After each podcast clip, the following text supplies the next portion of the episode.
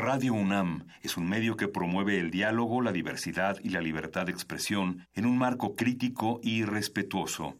Los comentarios expresados a lo largo de su programación reflejan la opinión de quien los emite, mas no de la radiodifusora. Ante todas las acusaciones que he puesto en duda, yo quiero dejar muy claro ante todos ustedes. Vivimos tiempos donde el mundo no es gobernado por las personas más altruistas. Donde los muros estorban a la igualdad, a la sexualidad, a la creatividad. ¿Está en tus planes llegar al altar nuevamente?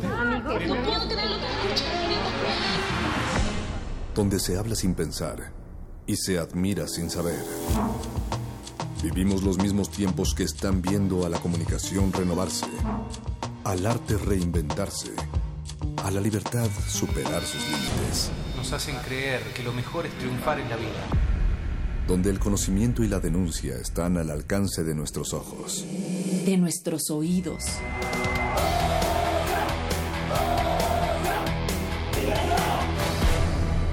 Resistencia modulada.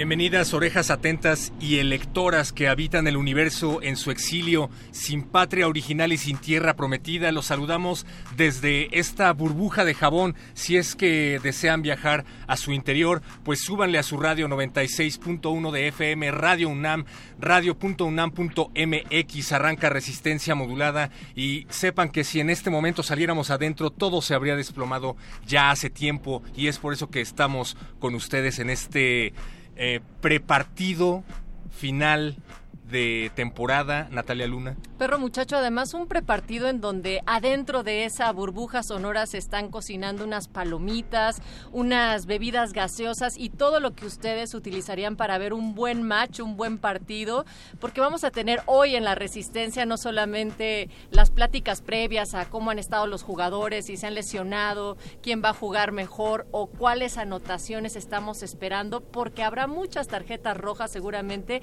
en el partido que esta noche vamos a auspiciar gracias a Radio Universidad y esto estamos hablando del tercer debate presidencial que va a dar inicio en unos momentos más, pero antes un precopeo sonoro. Bienvenidas y bienvenidos orejas latentes con latidos y sudados, también ahí empañando los, los cristales de sus vidrios. Recuerden que esta es una emisión especial pre-debate electoral. Estamos esperando a que se den de catorrazos en ese ring y mientras tanto nosotros vamos a hacer comentarios al respecto, pero queremos que ustedes participen a través de nuestras redes Facebook, Resistencia Modulada, Twitter arroba R Modulada, por ahí tenemos una encuesta que lanzaron nuestros minions de redes, Natalia Luna. Justo estamos preguntando, Resistencia, ¿cuáles son tus expectativas para este tercer debate presidencial? El 48% ha dicho que altas, porque ya compraron también sus palomitas, el 36% dice que ninguna, porque no sirven, el 11% dice, pues ¿cuál debate? Y el 7% dice que le da igual. Pero como todo buen encuentro y buen partido, nosotros tenemos que invitar a nuestras amigas y a nuestros amigos a la casa para poder discutirlo, observarlo y pasar un buen rato. Entonces, Berenice Camacho, bienvenida. Hola, Natalia Luna. ¿Tú qué traes? Yo puse las palomitas. ¿Qué traes debajo del Yo traigo debajo del sombrero, debajo de una tarjeta roja, traigo una amarilla también. A ver, ustedes piensen resistencia si este toda la jornada electoral, todo lo que llevamos desde desde octubre, noviembre, fuera un partido de fútbol ¿En qué momento nos encontraríamos? Yo creo que estamos en el momento en el que los jugadores se van a una fiesta con edecanes antes de, Pero va entrando a la puerta también Mauricio Orduña. Pero tú estás hablando de la Liga MX. Ah, perdón, no Filoso, llegó justo con esa hablábamos, No, pues es que hay, o sea, tendríamos que subir el nivel, Mau, pero pues tampoco se, tampoco hay material, ¿no? No, hay materia. ¿Tú cómo ves a los jugadores? ¿En qué momento estaríamos? Yo creo que ya estamos como en el minuto 75 del partido partido eh, y ha sido un partido muy sucio, muchas faltas, un arbitraje del trife pésimo. Inexistente. Oye, pero a ver, dirías que va empatado el partido y entonces en el minuto 75 pues, pues yo creo que un se equipo, puede cambiar. Alguno de los equipos, el, ya sabes quién puede salir a cascarear. El equipo de las mallas, de las medias. De las medias amarillas. No, ¿de qué color es? Guindas. No, guindas, ajá. Eh, pues va a salir a cascarear eh, el tricolor, pues pues ahí como que medio no quiere levantar. Están jugando sucio jugando muy sucio, ya desesperados, con el, con, el ánimo psicológico abajo. Pero recordar que esos son los rivales más peligrosos. Esos son, muy peligrosos. No tienen nada que perder, tienen todo que ganar y además eh, ya decía nuestro querido amigo Maquiavelo, a quien invocamos en esta resistencia, que el enemigo moribundo es el que va a pelear por su vida y pelear por la vida te vuelve todavía más fuerte. Y más feroz también. Pero recordemos también, resistencia, que esta noche hay árbitros en este partido. Hay árbitros y no son los del INE. no. a, diferencia del perro, yo nada más diría breve comentario. No creo que haya sido, que, que haya estado ausente, sino que sí ha metido su cuchara estamos hablando del trife específicamente. El INE, pues es otra historia. Pero Natalia Luna sí, a los referees de alineación. La alineación de esta noche del otro lado del cristal en la producción ejecutiva se encuentra el Betoques. También queremos agradecer a Oscar Sánchez, el Voice. Y por supuesto en las operaciones, en los controles técnicos, ahí el señor Agustín Mulia. Y en la continuidad, para que ningún tiempo se vaya como tiempo extra, está Alba Martínez. Saludos, Alba.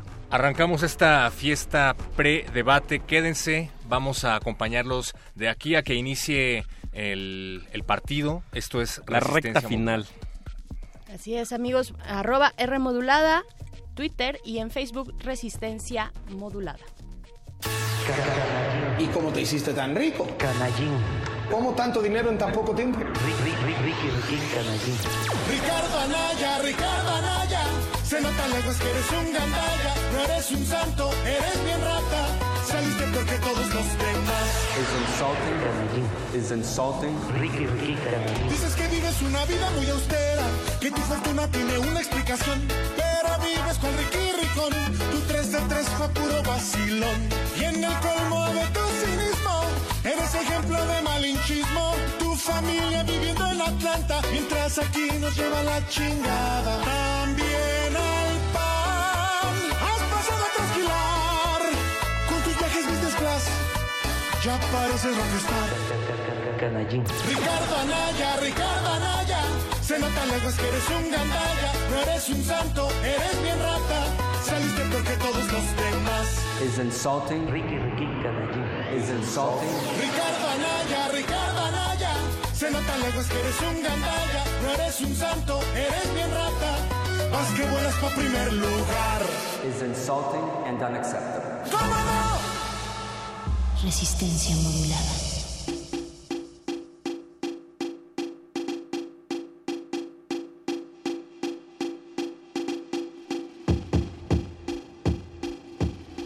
Seguimos calentando en esta cancha, en esta cancha radiofónica y vamos a hacer un pequeño alto para hacerles una invitación por parte de Casa del Lago. Eh, tenemos en la línea a José Wolfer, director de ese, de, pues ese recinto universitario, porque nos van a invitar junto con la embajada colombiana a este Festival de Música Colombia Contemporánea, esto en el marco de las actividades del año dual Colombia-México. José Wolfer, bienvenido, ¿cómo estás? ¿Qué tal? Muy bien, buenas noches, un gusto estar con ustedes aquí platicando sobre este programa que tenemos en puerta. Buenas noches, te saluda Berenice y pues bueno, cuéntanos, cuéntanos de qué va eh, pues este, estas actividades que tienen preparadas, me parece para el fin de semana, ¿no?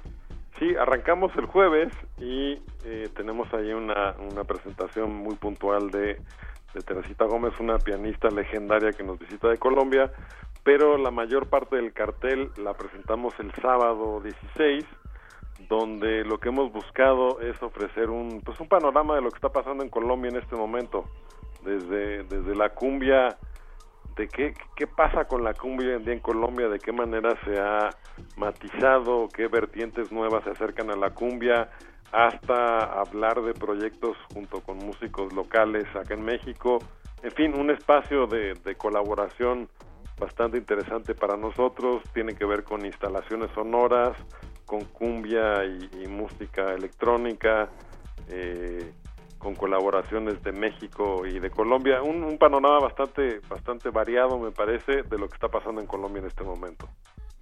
Oye José, y bueno, soy Mauricio Orduña, ¿qué tal? ¿Cómo estás? ¿Qué tal Mauricio? Buenas noches. Oye, yo quería preguntarte qué tal, eh, cómo fue el diseño de, pues, de este cartel, cómo se les ocurrió eh, eh, traer a estos artistas o por qué esta escena y por qué no alguna otra de que, que digo, se están dando muchas cosas en Colombia, pero ¿cómo fue que, que diseñaron este cartel para este jueves? Mira, realmente quien lo diseñó para este jueves y como les decía, la mayor parte sucede este sábado 16, quien nos, nos echó la mano con esto fue Santiago Gardeazábal, que él está ya en, Colombia, conoce, tiene el pulso, digamos, de la escena colombiana.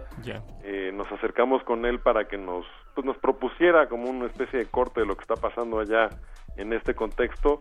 Y hay evidentemente una línea de curador de, de cierto interés que se está reflejando aquí.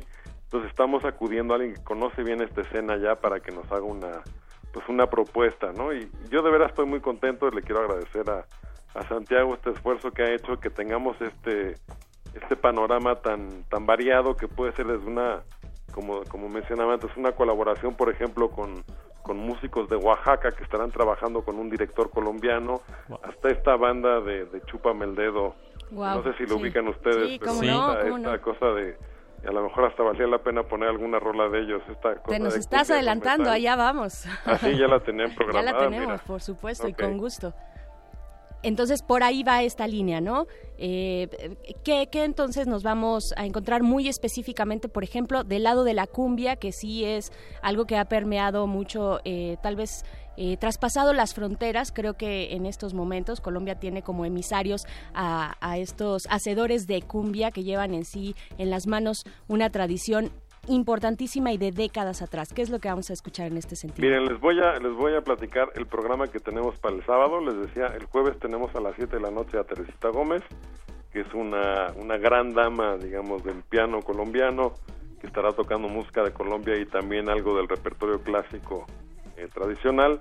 Y el sábado arrancamos a la una de la tarde ahí en el espacio sonoro de la Casa del Lago con una instalación que se llama El Origen de la Noche, que retoma eh, grabaciones hechas con seis etnias de Colombia, eh, un sonido, digamos, local de lo de cómo puede sonar la pues como la parte profunda, digamos, de Colombia.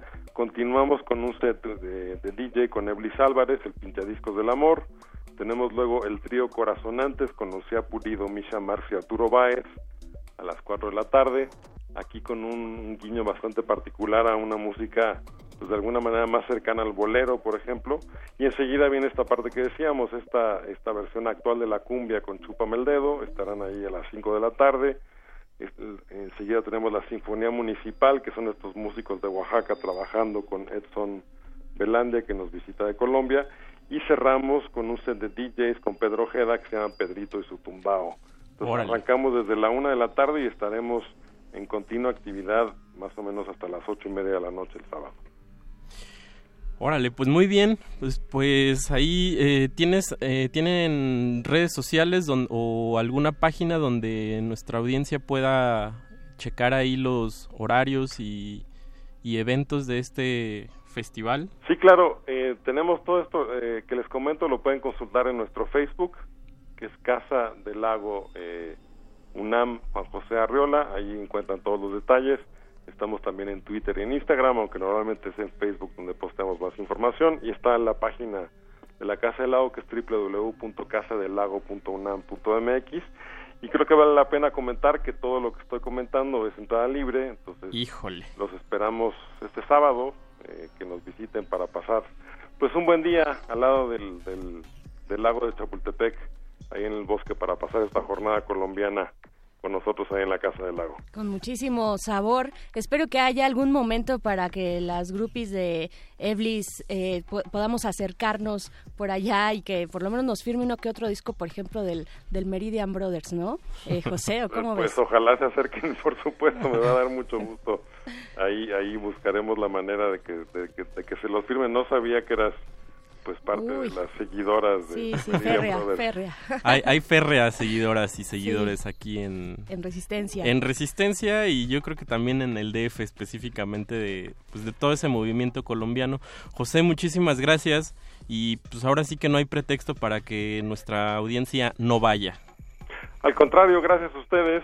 Qué bueno que, que nos están apoyando para, para dar a conocer este programa colombiano y pues los esperamos allá, esperamos al auditorio que nos acompañe. Va a ser una pues una, una experiencia reveladora, me parece, desde, desde las instalaciones hasta la cumbia, hasta los pinchadiscos y en fin, va a ser un, toda una experiencia. Por allá lo esperamos el sábado en la Casa del Lago.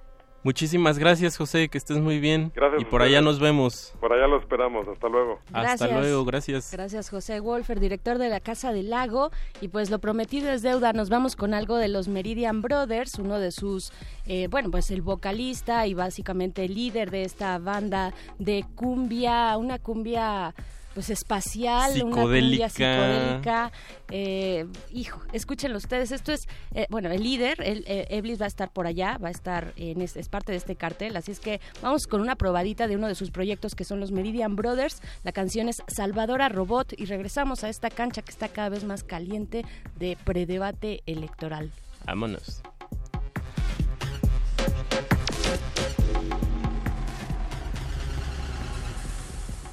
Resistencia modulada.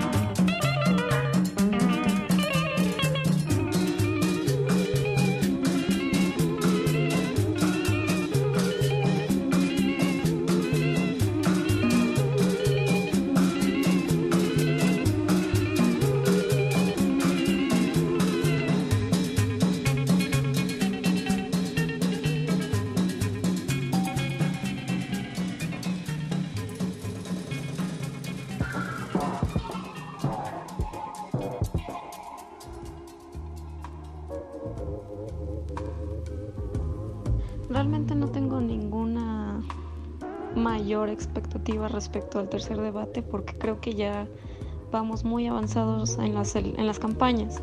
Entonces no creo que diga nada sumamente relevante respecto a los temas que se van a plantear el día de mañana. Y no creo que haya algo revelador.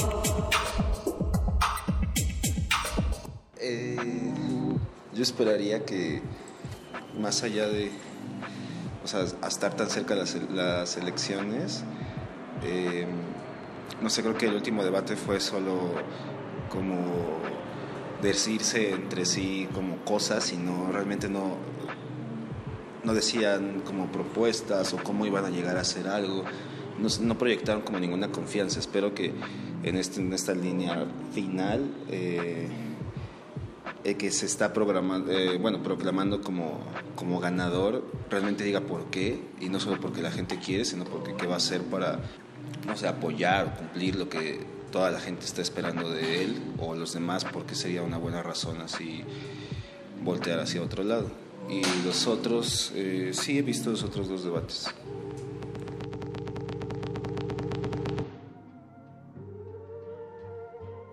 Ninguna porque los debates pasados no daban respuestas claras a lo que les preguntaban y solo estaban este pues buscando cómo atacar al otro porque era como una buena dinámica que el público también podía preguntarles cosas y pues igual era como para buscar o sea como para aclarar mis dudas y ver por quién votar.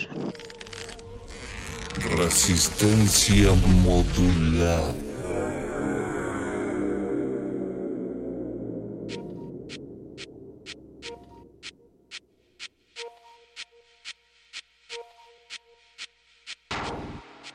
Ahí están las expectativas de la resistencia. Salimos a la calle para preguntarles qué esperaban de este tercero y último debate presidencial ante 18 días ya que falta nadita para esa contienda del primero de julio. Y por ello Resistencia Modulada esta noche se ha dedicado también pues a platicar entre nosotros. Estamos aquí en esta cabina Mauricio Orduña, Berenice Camacho, también el perro muchacho y les estamos preguntando a ustedes, gracias Bere, les estamos preguntando a través de las redes en específico, estamos en Twitter con arroba remodulada. ¿Ustedes qué están esperando de este debate? Si es que ya tienen las palomitas listas, sigue ganando que tienen las palomitas listas altas y el 46%, el 35% que no tiene ninguna expectativa como ya lo estábamos escuchando porque dicen que no sirve de nada, que es solo un espectáculo, el 11% pregunta que cuál debate y el 8% que les da igual. Y también me gustaría decir amigas, amigos, que Resistencia Modulada siempre se ha estado apoyando en estos y otros temas de especialistas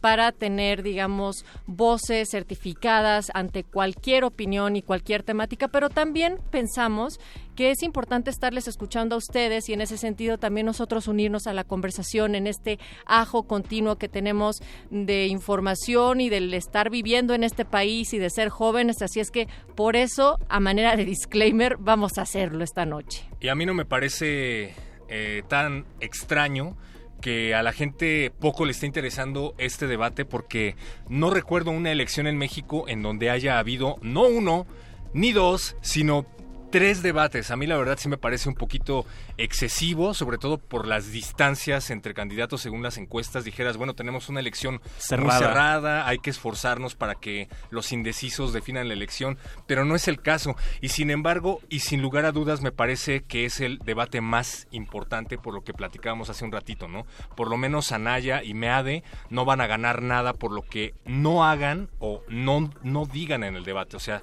si no avientan toda la carne al asador, no se van a mover de donde están y pues me parece que es justo el momento en el que van a hacerlo. Se van a dar con todo. Meade en particular creo que va a esforzarse en atacar a, Naya porque quiere a los indecisos que se están bajando de ese barco, a los Amlovers, muy difícilmente los va a convencer de que lo volteen a ver. Y bueno, ya decíamos que cuidado con los enemigos moribundos porque son los más peligrosos. Pero a ver, pero, o sea, esto ya estamos hablando justo del debate, pero antes de eso, justo Berenice, creo que queríamos plantear el qué tal eh, nos ha parecido este proceso electoral para empezar 2018. ¿Qué tal nos ha parecido este proceso electoral? A ver, antes quería nada más decir que efectivamente sí son un montón de, eh, debates para este para este proceso. Eh, tres debates, cuando en total en la historia de México, obviamente de México reciente, cuando se empezaron a hacer los debates, llevamos 10 en total. Es decir, ¿no? En este año, en esta jornada van tres y pues sí, eh, no sé si sea excesivo, lo cierto es que es una jornada muy muy larga, ha sido una jornada larguísima con una, eh, por supuesto, la precampaña, ¿no? Donde todos empiezan a listar al interior de sus propios partidos para ser candidatos y después el periodo de intercampañas, que ese no lo habíamos tenido como y que fue algo muy nuevo. Yo creo que el INE está innovando en, en, varias cosas y, y no está mal, ¿no? Salvo todo este otro contexto en el que se desenvuelve eh, cualquier cosa que ocurra en México, y en específico esta elección, que es el contexto de violencia, ¿no? Que ese sí hay que, hay que llamar la atención y que a todos nos ha sorprendido, a todos nos ha afectado. Por supuesto, el INE tiene que estar ahí pendiente, pero el tema de la violencia no le toca solo al INE, ¿no? De la inseguridad, de la violencia, no le toca. Ahí han hecho acuerdos, eh, tal vez no se han dicho a los cuatro vientos, pero sí acuerdos para que eh, la jornada electoral sea, acuerdos me refiero con eh, seguridad pública, para que la jornada sea, eh, pues, pues segura. segura que no lo ha sido hasta el momento, ¿no? Eh, pero me refiero al día primero de julio. Sí, y tan, no ha sido, exacto, 112 políticos asesinados en México desde que inició el proceso electoral, 42 eran candidatos o precandidatos a un puesto de elección popular y el mayor número de estas cifras está concentrados en los estados de Guerrero, Oaxaca, Puebla, Veracruz y en el estado de México. Y agregar también con respecto, o sea, a, a los formatos, es que al menos lo están intentando hacer distinto no sé qué piensas tú, Mau. Uy, es que esa... Esos números de verdad son como muy desalentadores, ¿no? O sea, digo, como ciudadano de a pie uno, uno piensa estas cosas y, y vaya, o sea, que, que no te puedan ofrecer una seguridad para o sea, para salir a votar. Y, siendo candidato, ¿no? Ajá, y eso, o sea, ya digamos, ya ni entre ellos se respetan, ¿sabes? Claro. Bueno, nunca se han bueno, respetado, nunca se han pero respetado. el límite se ha, se ha ido hacia la violencia cruda, ¿no? Digamos, Sí. o sea, se, se ha traspasado. Nunca se han respetado y pues eso es totalmente Sí. criticable, pero ahora que tenemos eh, pues esta jornada violenta, sangrienta, Ya sin ¿no? escrúpulos la Exacto, cosa. sí, sí, ya descarnada, ¿no? 500, aproximadamente 500 candidatos y candidatas han renunciado a, por el a la mismo temor. por el miedo, Y ¿no? yo haría ahí una fe de ratas porque ya no solamente son 112, son 113 candidatos porque hay que recordar que hoy asesinaron también, bueno, hoy muere la, una candidata del PRI también que, que fue baleada. Entonces, Pero a ver, eso estaría nada más así como última pregunta, ¿eso está en las ma- en manos de quién? ¿No? O sea, esta, esta, esta violencia no empezó con la jornada electoral, esta No. violencia ya la traíamos y es un Sí. tema nacional que le compete a las fuerzas de seguridad eh, eh, federales, eh, eh, apoyando a las locales, en su caso, que están totalmente diluidas, compradas, cooptadas, eh, asustadas o lo que queramos decir, pero no es, no es de esta jornada electoral. Claro, ¿no? y uno no es, o sea que no es que uno quiera pensar mal, pero, pero es triste que, que también un protagonista de estas elecciones, o sea, tristemente sea... Cada día. Porque eso no...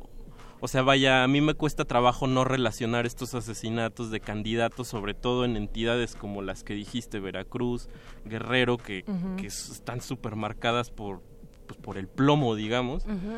Y, y es muy triste que, que ni las elecciones, o, o más bien que las elecciones traigan al caso otra vez este gran tema que es un lastre para México, que es Sí. otra vez el crimen organizado. Otra vez. Sí, sumándose esta última candidata de Isla Mujeres, Roseli Magaña, candidata a regidora.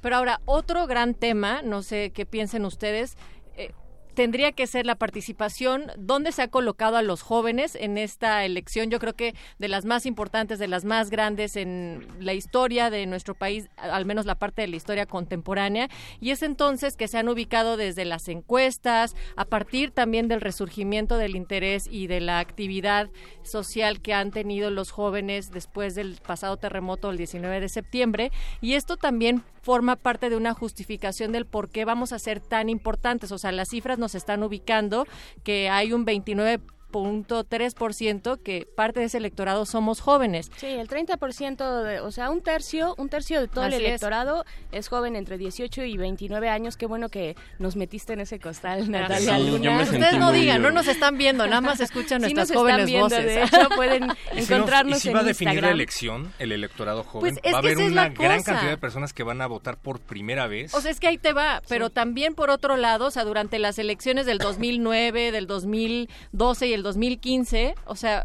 fue cuando más jóvenes fueron abstencionistas. Entonces, el hecho de que seamos un sector tan importante no garantiza que no hagamos ghostings en las urnas el primero de abstencionismo, julio. además es un pan de cada día en los en todos estos procesos, ¿no? Si hablamos Sí. de otros lugares, bueno, ya se ha dicho, el Brexit, eh, una de las eh, victorias del Brexit fue precisamente que los jóvenes No votaron. ingleses no salieron a votar, o bueno, Y ¿Cómo los que fue? sí votaron estaban a favor de que se quedara. O sea, los que sí votaron pa- para la salida del Brexit estaban en su mayoría a favor de que no se hiciera.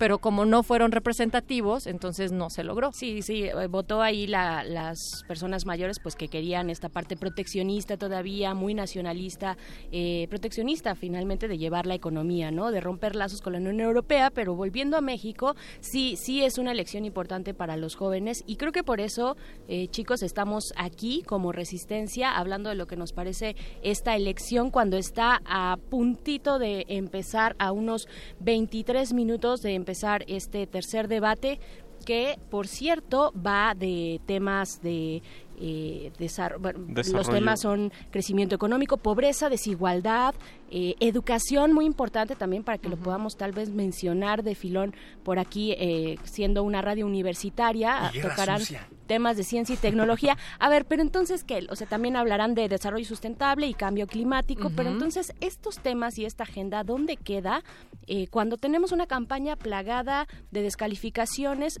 De, no digo que esté mal, creo que es parte de, pero creo que hay un límite donde se tiene que hacer espacio también a las propuestas honestas y concretas y creo que es lo que tenemos queremos escuchar muchos en los debates. Algunos dicen que no, que lo que queremos es pan y circo. Más bien es ¿Cómo que lo, platicábamos ayer, Natalia y yo. eh, no sé, ustedes me corregirán si creen que estoy equivocado, pero los debates surgen más que como un método de abonar a la democracia y de reflexionar el voto, como un espectáculo televisivo. Claro, ¿no? como, como una cosa de hay que acomodar a los candidatos eh, según el operador de cada, Ajá, de cada eso es- partido, ¿no? y eso es lo para que que, luzca mi candidato. Ajá, la imagen de lo que hemos hablado más aquí en Resistencia, hemos hablado mucho de kinésica, de la imagen, de el lenguaje verbal, ¿no? Todo esto. Y, Y estas elecciones son decir- emocionales, eso hay que decirlo. Las, Y lo han hemos dicho los aquí especialistas, ¿no? que se han sentado con nosotros que nos han dicho las elecciones se, no se razonan, sino que vas a votar casi casi con, con el hígado, ¿no? Es víscera. Ajá. Por Pero eso pega vez- más la cartera de, de Andrés Manuel, por eso pega más lo de Ricky Ricky Canallini, Pero- es lo que se queda para la A ver, posteridad. pero el espectáculo... No debería de ser así. El espectáculo no es privativo o no es específico de la elección, nada más decir eso. Claro. El espectáculo, Sí, vivimos en la sociedad del espectáculo y estamos ansiosos cada semana por ver cuál es el capítulo siguiente de, si quieres, la serie de Luis Miguel o si bien el Mundial, hay una expectativa constante y unas ganas de satisfacer esas, esa Nuestra necesidad hambre de espectáculo. De espectáculo, Yo sí ¿no? estoy esperando Creo. el videoescándalo de Ricky Riquín, que va a salir en unos ratitos. Pues Entonces, bueno, ese es un rumor, es un amigos. rumor, Hay un rumor no de verificado, que, no exacto, es un rumor no verificado de que al cuando falten 15 minutos para el inicio del debate se publicará la segunda parte de aquel video donde se implica a Ricardo Híjole. Anaya, candidato de El PAN y otras coaliciones del frente eh, con un tema de lavado de dinero. Pero otra cosa también importante de decir es que realmente los resultados de un debate no tienen una incidencia en cómo va a ir a votar la gente. Es decir, ya se ha comprobado que, o sea, no es como que alguien dicte que gane Anaya o que gane Mid o que gane en este caso Andrés Manuel López Obrador, al otro ni lo cuento, pero porque no va a ser sustancial para cómo va a ir a la gente a, a votar. Podrían tenerlo, pero al menos en este caso, creo, Bere, Mau, que han reforzado las tendencias que ya veíamos. O sea, como que las encuestas se han mantenido. Exacto. Y han Creo subido, que son se han más reforzado, tal cual, como dice en ese Ay, sentido, lo- creo que son más justo la última. Eh, pero bueno, independientemente De de lo de la espectacularidad y del acontecimiento televisivo, también creo que es responsabilidad nuestra como electores, Sin como duda. ciudadanos que tenemos al alcance medios alternativos de información, porque no todos tienen acceso a estos, Sí, ¿no? No esperar a un evento televisivo para ver qué se dice de tal o cual tema, sino nosotros también hacer el esfuerzo de informarnos. Ahí está la mano la información, podemos ver qué es lo que propone cada candidato, podemos ver su trayectoria, podemos ver a su equipo de trabajo y creo que ahí es en donde debería radicar la reflexión de cómo vamos a ir a la urna. Claro, y verificar, que es muy importante, ¿no? Eh, asómense ahí a verificado 2018, porque seguro mucho de lo que se va a decir y de lo que se va a aventar unos contra otros, eh, pues va a salir verificado en esta plataforma ciudadana, ¿no? Y es parte también, es el, digamos, el soporte en donde la mayor parte de este electorado joven, del cual hemos estado hablando, va a tener una presencia, es decir, es la vía por la cual se informan y también por donde más se han desatado las fake news durante toda esta campaña electoral del 2018. Entonces, justo esa es una herramienta muy necesaria. Y muy necesario, perdón, Mau, también es la música en este lugar, en este espacio radiofónico. Vamos a tomarnos un respiro. Esto es político neoliberal de Pony Bravo. Resistencia modulada en la cancha del debate.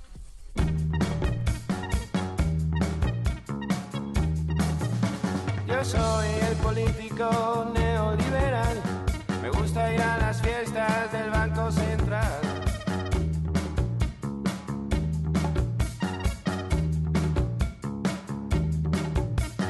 Vuela la cocaína por los despachos del capital.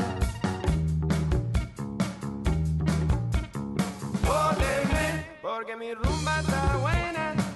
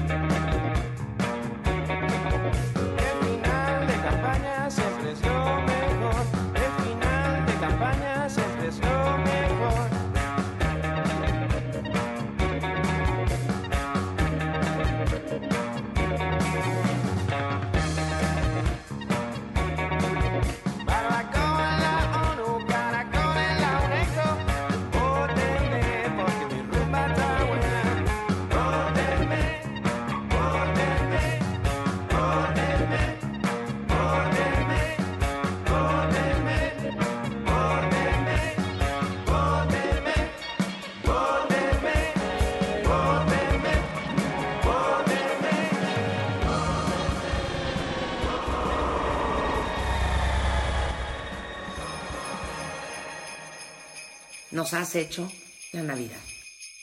¿Qué le dirías a todos los niños que te están escuchando ahorita que de repente dudan de si existes o no? Yo no soy Santo Claus ni quiero ser Superman. Yo no soy Santo Claus ni quiero ser Superman.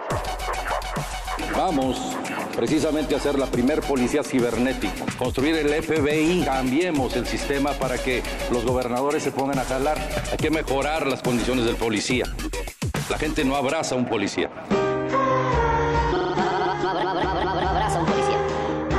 La gente no abraza a un policía. Nosotros tenemos que darle certeza al ciudadano para que el ciudadano participe y para eso existe la tecnología. Haremos un centro para que eso funcione. Y Andrés siempre exagera en eso. Le gusta traer sus numeritos que sus asesores de Harvard, siempre le hacen, porque creo que no le da tiempo por andar ofreciendo que le va a dar dinero a todo mundo. Y además la amnistía no es él el que la tiene que proponer, creo que es parte de los mexicanos.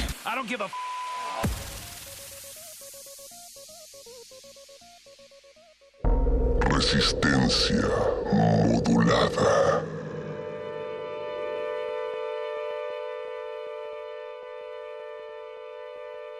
Escuchamos hace un momento parte del mejor espectáculo de stand-up que hemos visto en muchísimos años.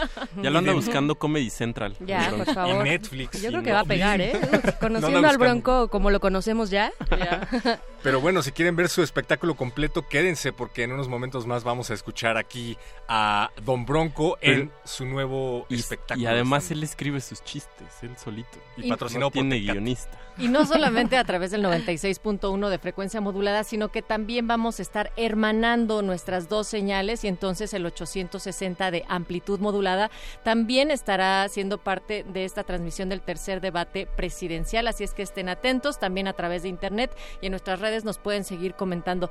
Una de las últimas cosas que también han salido eh, como parte de las encuestas del Reforma son estas tendencias del electorado de los distintos sectores de jóvenes acá en México y hoy, si habíamos hablado de que antes no estaban participando tanto, pues dicen que 52% de los mexicanos entre 18 y 29 años de edad prefieren a AMLO, el 27% a Anaya y 17% a MID y esto, bueno, con base en la última encuesta en Reforma, pero por niveles de estudio, lo cual también es particular, 63% de universidad o más van con AMLO, 28% de primaria con Anaya y 27% con primaria también por MID. O sea, que tienen O sea, escuchamos al Bronco de ahorita, primaria. pero no está Ajá, sí, figurando. sí. Ajá, la mayoría de la población en México tiene estudios de primaria, trunca o secundaria, Secundaria. apenas empezada. O sea que es una Wow. buena porción del electorado la que está ahí apoyando, que no es lo mismo, hay que decir nada más, aquella eh, que no era encuesta, sino era sondeo de Así reforma, es, ¿se acuerdan? en- en y que le daba a Anaya, ajá. en universidades y que le daba a Anaya la ventaja, pero eso no es, digamos, es un sondeo muy distinto a una encuesta con la metodología que se requiere para la Porque misma. la ¿no? educación pública y privada es, es abismal la diferencia Así entre es. ambas aquí en o bueno no sé si aquí o en todos los países pero Al menos aquí sí. al menos aquí sí es abismal Sí, es mejor la UNAM. Pero Pues en resistencia- resistencia estamos, estamos, también queremos saber ustedes si ya se están preparando, porque faltan 12 minutos nada Sí, más. ¿cuáles son sus expectativas para, el este debate? Exactamente, arroba R modulada en Twitter, Resistencia, díganos. El 47% dice que ya, que tiene eh, altas expectativas y que ya fueron por las palomitas. El 34% nos dice que ninguna, que no sirven los debates. El 11% dice, ¿cuál debate? Pues no, no me- yo no me he enterado. podría ser un celebrity deathmatch y el último, el 8% dicen que eh, pues les da igual. Y les da alguien, igual. alguien que no ha dado un seguimiento puntual son nuestros colaboradores de periodistas de a pie, no solamente con las elecciones presidenciales de este 2018, sino también todas las locales que se estarán disputando. Así es que vamos a escuchar una nueva entrega de esta cobertura especial de periodistas de a pie con resistencia modulada. Periodistas de a pie, periodistas de a pie y resistencia y resistencia modulada presentan, presentan. Elecciones 2018, parte 2 de 3. El voto en el exilio. Más de 100.000 mexicanos que viven en el exterior podrán votar el próximo primero de julio para elegir presidente de México, la mayor cifra en la historia. La desconfianza en las autoridades electorales, la ausencia de campañas informativas y el peligro de un fraude han provocado que ciudadanos mexicanos en Estados Unidos se movilicen para promocionar el voto y su vigilancia. Son paisanos que hace más de dos décadas cruzaron el río Bravo en la búsqueda del sueño americano. La falta de garantías y empleo los ahuyentó del país.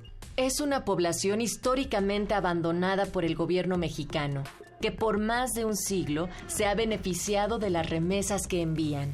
Pero este año los mexicanos en el exterior exigen a las autoridades que se les respete un solo derecho, el voto. Desde Houston dicen estar convencidos de que la participación de los 161.188 mexicanos que se registraron para votar será clave en este proceso electoral. El voto extranjero va a marcar la diferencia para cualquier candidato. Si no hay un cambio, sentimos, creemos que México se va a perder, se va, se va a perder, se va a perder. Opina Víctor Ibarra, quien hace 27 años migró desde su natal Reynosa, Tamaulipas. En Houston, Texas, Víctor dirige el Consejo Internacional Migrante, una asociación civil que en el último año ha enfocado su trabajo a la promoción del voto migrante ante la falta de información por parte del Consulado de México y el Instituto Nacional Electoral en aquel país.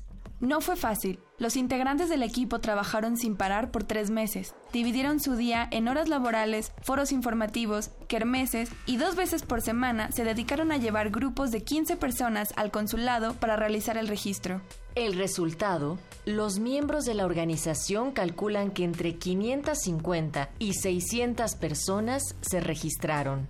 El INE informó que el registro de ciudadanos que podrán votar el primero de julio representa una tercera parte del total de mexicanos con credencial de elector en el exterior y es un hecho sin precedentes. Esta cifra refleja el trabajo de organizaciones de migrantes, oficinas de gobierno e instituciones educativas. Pero la comunidad mexicana es enorme y no todos están organizados. Henry Cooper, originario de la Ciudad de México, Vive en Estados Unidos desde hace 30 años. Conduce Proyecto Latinoamericano, un programa de radio comunitario. Trabajar de cerca con la comunidad latina le ha enseñado que son muchos mexicanos los que no cuentan con información ni redes de apoyo. Donde yo trabajo hay 40 mexicanos y ninguno de ellos tiene confianza en participar en las elecciones. Sobre todo porque ya se hizo una vez y fue un relajo, fue un relajo, un relajo. A esto se suma la inhibición del voto por la política de persecución abierta contra los mexicanos por parte del gobierno de Donald Trump. Alma Díaz realizó el trámite por su cuenta y con poca información. El 29 de marzo, dos días antes de concluir el plazo de registro, escuchó por primera vez un anuncio del INE en la tele. Me acerqué al consulado mexicano a pedir información y sí tienen folletos, pero en el paquete que me dieron venían folletos de elecciones de hace dos años en Zacatecas y otros estados, y pues me dieron basura. Aunque este proceso electoral tiene un sistema mucho más amigable para los mexicanos en el extranjero que en años anteriores, la desconfianza en el sistema político y el Instituto Nacional Electoral propicia incertidumbre. Muchos temen el conteo del voto y la sospecha de un fraude persiste. Por esto mismo, un grupo de mexicanos en California, Chicago, Nueva York, Dallas, Houston y otras ciudades de Estados Unidos formaron Ojo Internacional, una organización que busca vigilar el voto y registrar el conteo ante notario público. Para lograrlo, se acreditaron ante el INE como observadores electorales, incluso cuando esto significa una inversión grande de recursos. En esta, la elección más grande de la historia, votar no es suficiente y bajar la guardia no es una opción. Visita el sitio de Elecciones 2018 en piedepágina.mx y consulta más noticias sobre el proceso en los estados, conoce los perfiles de los gobernantes e información de quienes vigilan las elecciones, además de reportajes sobre los votantes. Espera la siguiente entrega en Resistencia Modulada. Con información de Analí Nuño, Zona Docs. Guión Jimena Natera. Voces Jimena Natera, Natalia Luna, Héctor Castañeda. Controles técnicos Rafael Alvarado. Producción Mario Conde, Héctor Castañeda.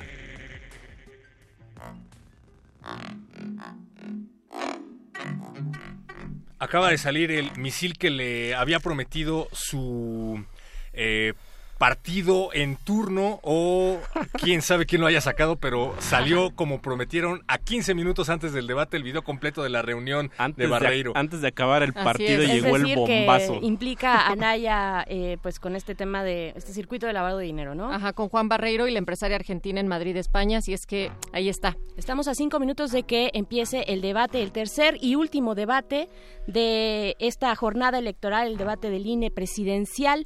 Eh, chicos, ¿con qué se quieren despedir? La confianza es el peor enemigo, independientemente de debates, spots, campañas, precampañas, cochineros y señalamientos. Eh, una de las principales batallas va a llegar el primero de julio y va a durar hasta el primero de diciembre. Recuerden que los modelos de análisis no toman en cuenta robo de casillas, compra de votos, compra de funcionarios, intimidación el día de la elección y sobre todo eh, pues las artes de ingeniería electoral. Así, es que estemos todos pendientes.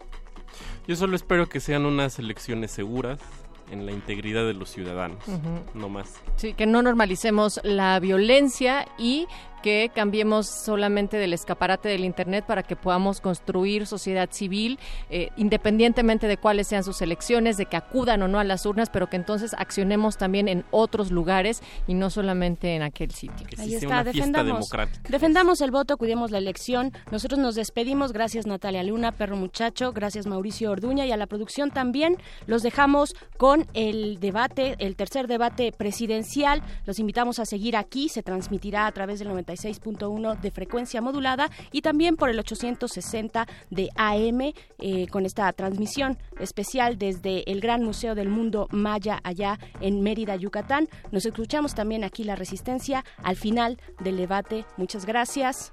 Hasta la próxima. Esta ciudad cuenta historias. Esta ciudad resiste. Resistencia.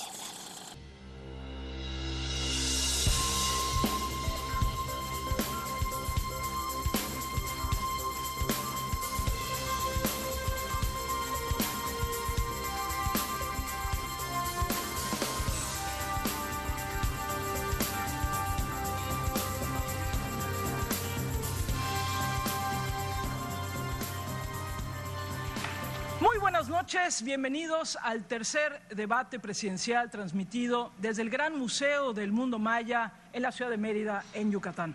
Yo soy Gabriela Barkentin y me acompañan en esta conducción mis queridos amigos Carlos Puch. Carlos, ¿cómo estás? Buenas noches. Muy contento de estar aquí, Gaby.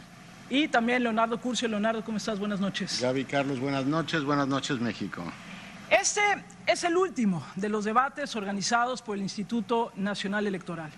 Como los dos anteriores, se transmite a todo el país por radio, televisión y por decenas, literal decenas de plataformas digitales y de redes sociales. Y precisamente fueron las redes sociales las que se utilizaron por parte de la ciudadanía para hacer llegar a los candidatos miles, miles de preguntas y comentarios vinculados al tema principal que nos convoca el día de hoy, que es economía y desarrollo, y los subtemas crecimiento económico, pobreza y desigualdad, educación, ciencia y tecnología, salud, desarrollo sustentable y cambio climático. Y el INE escogió Mérida para subrayar la importancia de que el país dirija su mirada a la región sur del país. El Instituto Nacional Electoral agradece a las autoridades de este espléndido museo las facilidades otorgadas para el desarrollo de este encuentro. Y ahora sí, Damos la bienvenida al candidato independiente Jaime Rodríguez Calderón. Bienvenido, candidato. Buenas, noches. Saludos a todos. Damos la bienvenida también al candidato de la coalición Todos por México, José Antonio Mid. Bienvenido, candidato. buenas noches, muy buenas noches a todos. Buenas noches. Al candidato de la coalición Juntos Haremos Historia, Andrés Manuel Observador. Candidato, buenas noches. Buenas noches. Y también al candidato de la coalición por México al frente, Ricardo Anaya. Bienvenido, candidato. Muy buenas noches. Y ahora sí, vamos a ver las reglas de este debate. El Instituto Nacional Electoral abrió una convocatoria para que usuarios de Twitter y Facebook realizaran comentarios y preguntas relacionadas con los temas del tercer debate, y Google agrupó las búsquedas principales de su plataforma. La moderación recibió los resultados de las tendencias que reflejan los temas de mayor interés de los usuarios y hará una pregunta basada en las conversaciones en redes sociales, que será distinta para cada uno de los candidatos. Según el orden en el que fueron sorteados, los candidatos tendrán un minuto para responder la pregunta inicial y hasta dos minutos para las preguntas de seguimiento de la moderación. Adicionalmente, los participantes tendrán derecho a dos réplicas de hasta 30 segundos cada una a lo largo del segmento. El tema de este segmento es entonces crecimiento económico tal vez el tema más importante para la mayoría de los mexicanos, por lo menos el que más preguntas y conversaciones mereció en la convocatoria que hizo el Instituto Nacional Electoral en redes sociales para el debate, más de 2.000 conversaciones en redes sociales sobre este tema. Déjenme aprovechar este momento para agradecer a los laboratorios sociodigitales del ITESO, allá en Guadalajara, y de la Universidad Veracruzana, por su apoyo en el ordenamiento de la participación ciudadana en redes sociales que compartieron con nosotros. Entre 1992 y 2016 el promedio de crecimiento cada año ha sido de 2.4%. Esto representa un crecimiento anual por cápita de solo 1.3%. Este ha sido el reto de los últimos gobiernos de México y lo será del gobierno que alguno de ustedes encabece a partir de diciembre de este año. Por resultado del sorteo toca la primera pregunta al candidato de la coalición por México al frente, Ricardo Anaya. En su plataforma, candidato habla de incrementar la inversión pública hasta el 5% del PIB para el año 2021. En su plataforma propone el establecimiento del derecho a un ingreso básico universal. En su plataforma está la propuesta de lanzar una nueva estrategia, dice, de industrialización nacional. Un programa, por ejemplo, que llama De los mil días, con ocho compromisos para niños de uno a tres años y sus madres. Candidato, todo esto cuesta dinero y los ciudadanos lo saben. Tanto lo saben que para este segmento a usted le hicieron preguntas y la segunda mayor se llamaba impuestos. Quienes lanzaron las preguntas quieren saber si todo lo que le ha prometido va a significar o tendría que significar nuevos o más impuestos, porque usted lo que ha dicho es que no quiere subir impuestos. Quiere bajar el IVA en la frontera, quiere revisar el, subsidio a los combustibles. ¿De dónde va a sacar el dinero para cumplir esas promesas de campaña? Esa es la preocupación en las redes sociales, si van a ser impuestos, si va a ser deuda. Adelante, candidato Anaya. Muy buenas noches. Yo lo he dicho con muchísima claridad. Primero, tenemos que revisar el gasto, porque el gobierno hoy gasta muy mal y además hay enorme corrupción. No es momento de aumentar impuestos. Y si vamos a hablar de crecimiento económico, necesitamos concentrarnos en lo que más le importa a la gente, que es su ingreso personal, el ingreso en el bolsillo de las personas, el salario de la gente. Hoy, la mitad de la gente en nuestro país, de los que tienen trabajo, ya no hablemos de quienes no tienen un empleo, ganan menos de 180 pesos al día.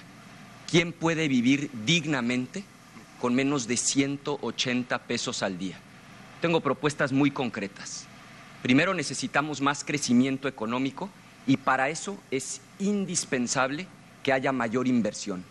Segundo, tenemos que elevar los salarios, empezando por aumentar el salario mínimo. Mi propuesta es duplicar el salario mínimo. Candidato, can, candidato Naya, nada más déjeme interrumpirlo. Una vez más, inversión pública, el programa de los mil días, inversión pública, subirla al 5% del PIB o al 6% del PIB como lo permite su plataforma, Sí. sin impuestos, Implica- solo con ahorros. ¿Por qué no me dice entonces dónde están esos ahorros? Implica, en el caso de la inversión pública, disminuir el gasto corriente y aumentar el gasto en inversión. Así, es, así está planteado en nuestro programa. Y para estimular la economía lo que tenemos que hacer no es aumentar impuestos. Estoy proponiendo también que todas las personas que ganan menos de 10 mil pesos al mes les quitemos el impuesto sobre la renta. Quizá no lo saben, pero sus jefes, sus patrones, retienen el impuesto sobre la renta y lo entregan al gobierno. Pero no en es cierto que ya automático. hoy en 7 mil pesos y para abajo hay una cosa que se llama subsidio al empleo que Sí no la le hay. cuesta Y- a, a quien, a quien, sí a la hay, trabaja hoy. Sí la hay y de 7 mil pesos para arriba no la hay. Por lo tanto, quien hoy, por ejemplo, gana 10 mil pesos, con esto que yo estoy planteando, en automático su sueldo va a aumentar a 10 mil 800. A los de menores ingresos, justamente la medida es duplicar el salario mínimo. Pero déjame decir algo que es lo más importante, por favor. Combatir la corrupción. Lo dice el IMCO, lo dice Transparencia Mexicana. Hoy el principal obstáculo para que crezca la economía es justamente la corrupción.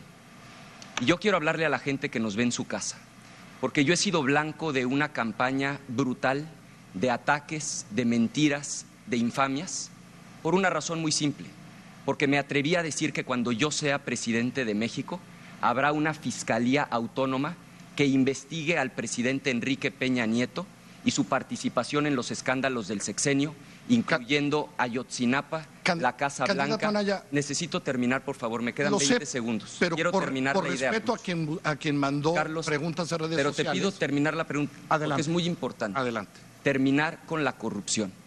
Y eso implica una comisión para investigar directamente al presidente de la República. Por decir esto me atacan, pero quiero decirles que no les tengo miedo. Combatir la corrupción desde el más alto nivel es hoy lo más importante. Tiempo, candidato Anaya, gracias. Candidato López Obrador, usted escribió en este libro que a diferencia de aquellos que creen que el mercado y los elementos externos dinamizan la economía, usted cree en la intervención pública. Hoy tenemos una hipótesis plausible de que nos quedemos sin Telecán. Después de los acontecimientos de Canadá. ¿Tiene usted un plan para que la economía mexicana enfrente sus desafíos y tengamos crecimiento económico sin Telecán, candidato? Sí.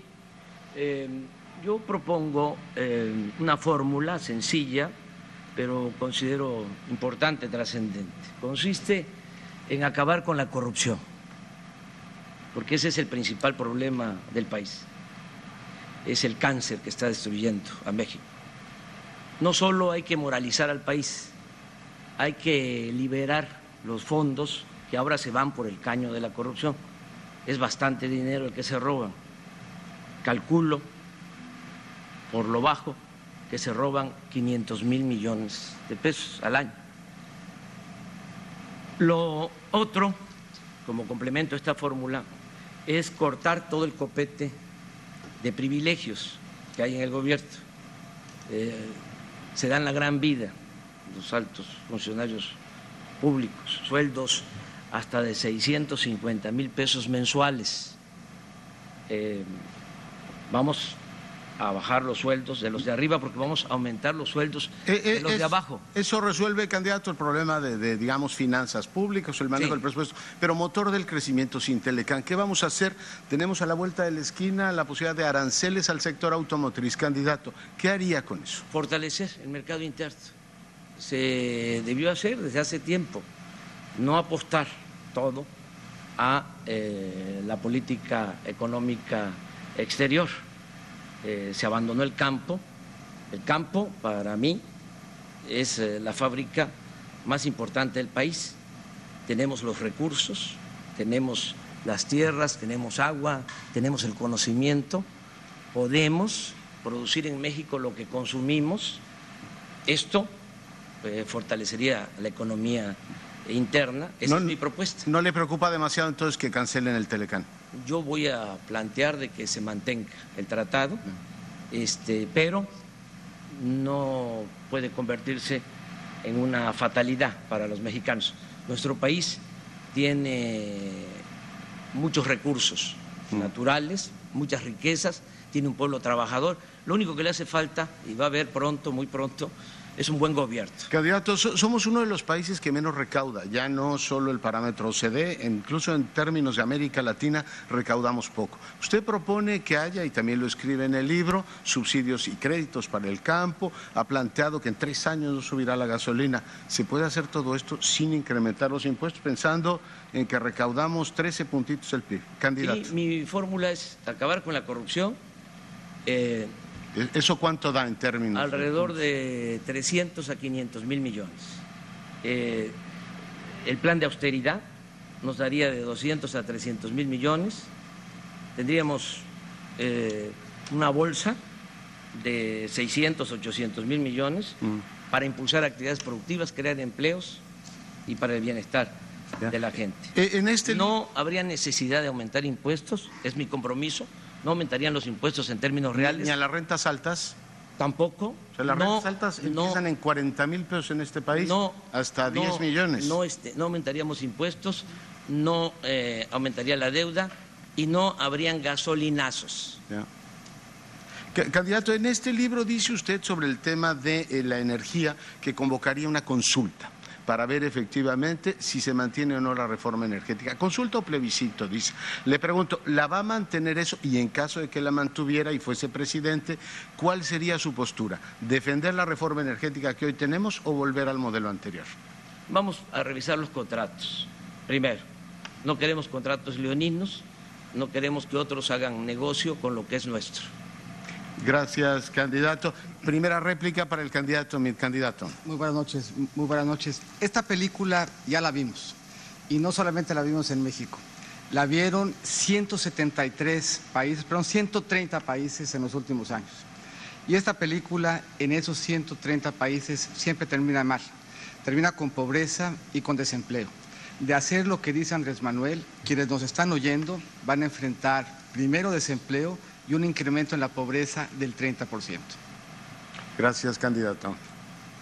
Candidato José Antonio Mid, este, usted sabe muy bien que las mujeres somos muy activas en redes sociales y por lo tanto pues hubo muchas preguntas de mujeres este, y de manera específica para usted.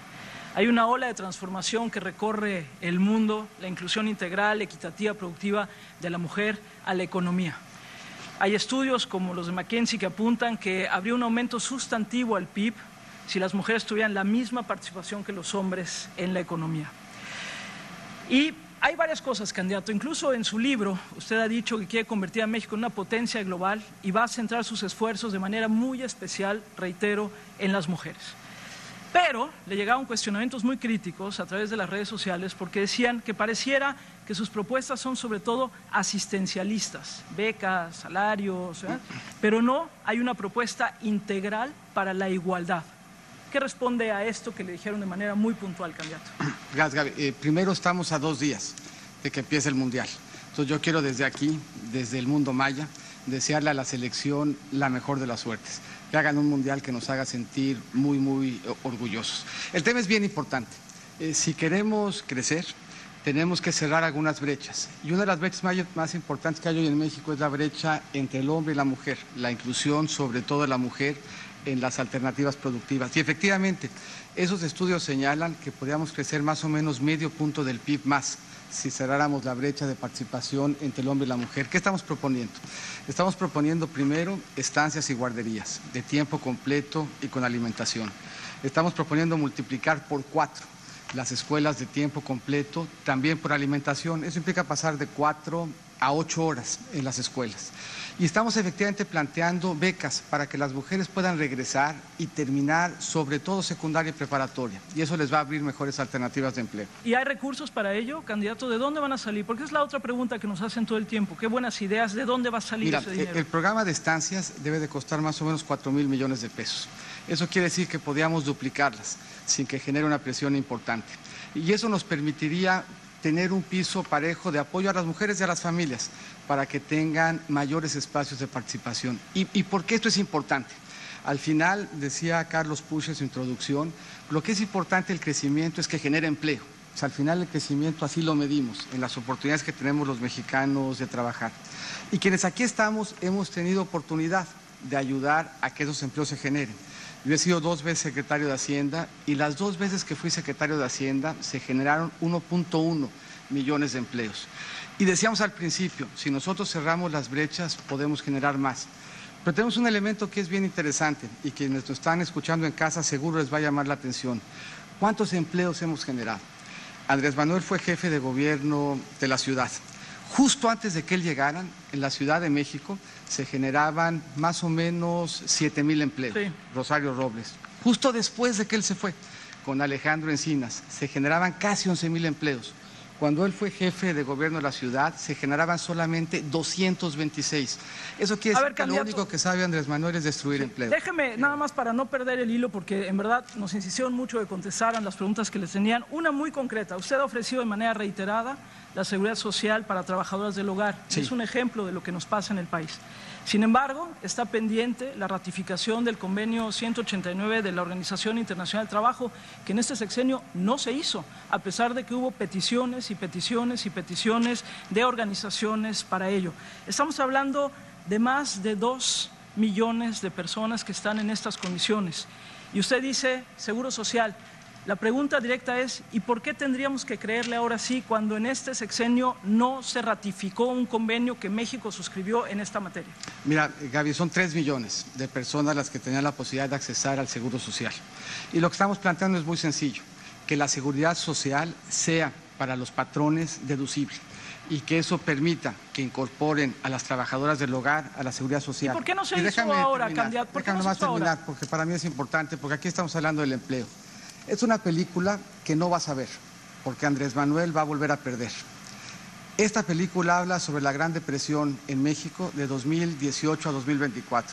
Esta película solamente la va a ver Andrés, que va a tener mucho tiempo en su rancho terminando esta elección. Gracias, candidato. Candidato Rodríguez Calderón, buenas noches. Tanto en su plataforma como en su página oficial, en entrevistas y declaraciones, ha dicho una y otra vez que usted quiere eliminar el salario mínimo. Será por eso que las redes sociales salario fue la segunda palabra más utilizada en las preguntas dirigidas directamente a usted para este segmento.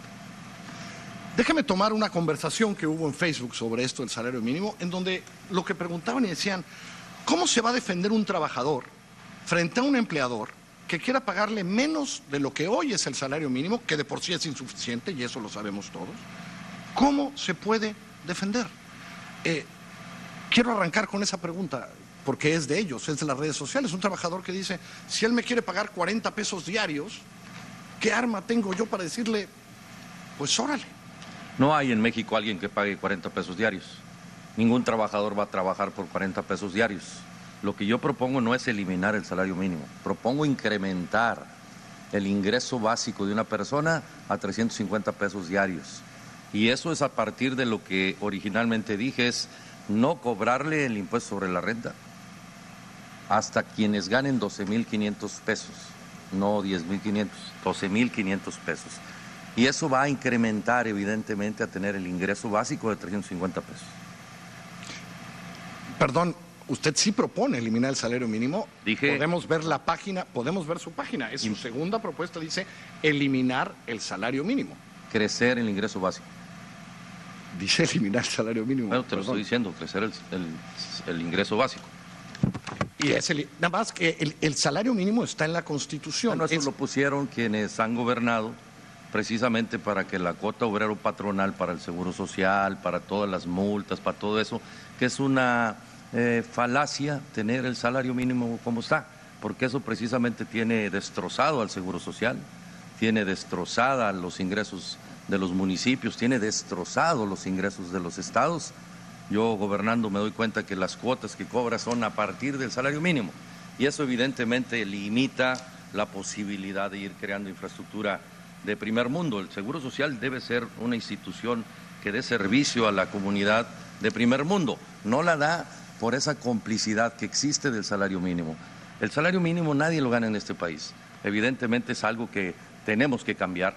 Perdón, según el Instituto Mexicano del Seguro Social, muchísimos millones de mexicanos ganan uno o dos o tres salarios Así mínimos. los tienen, así los tienen inscritos los patrones.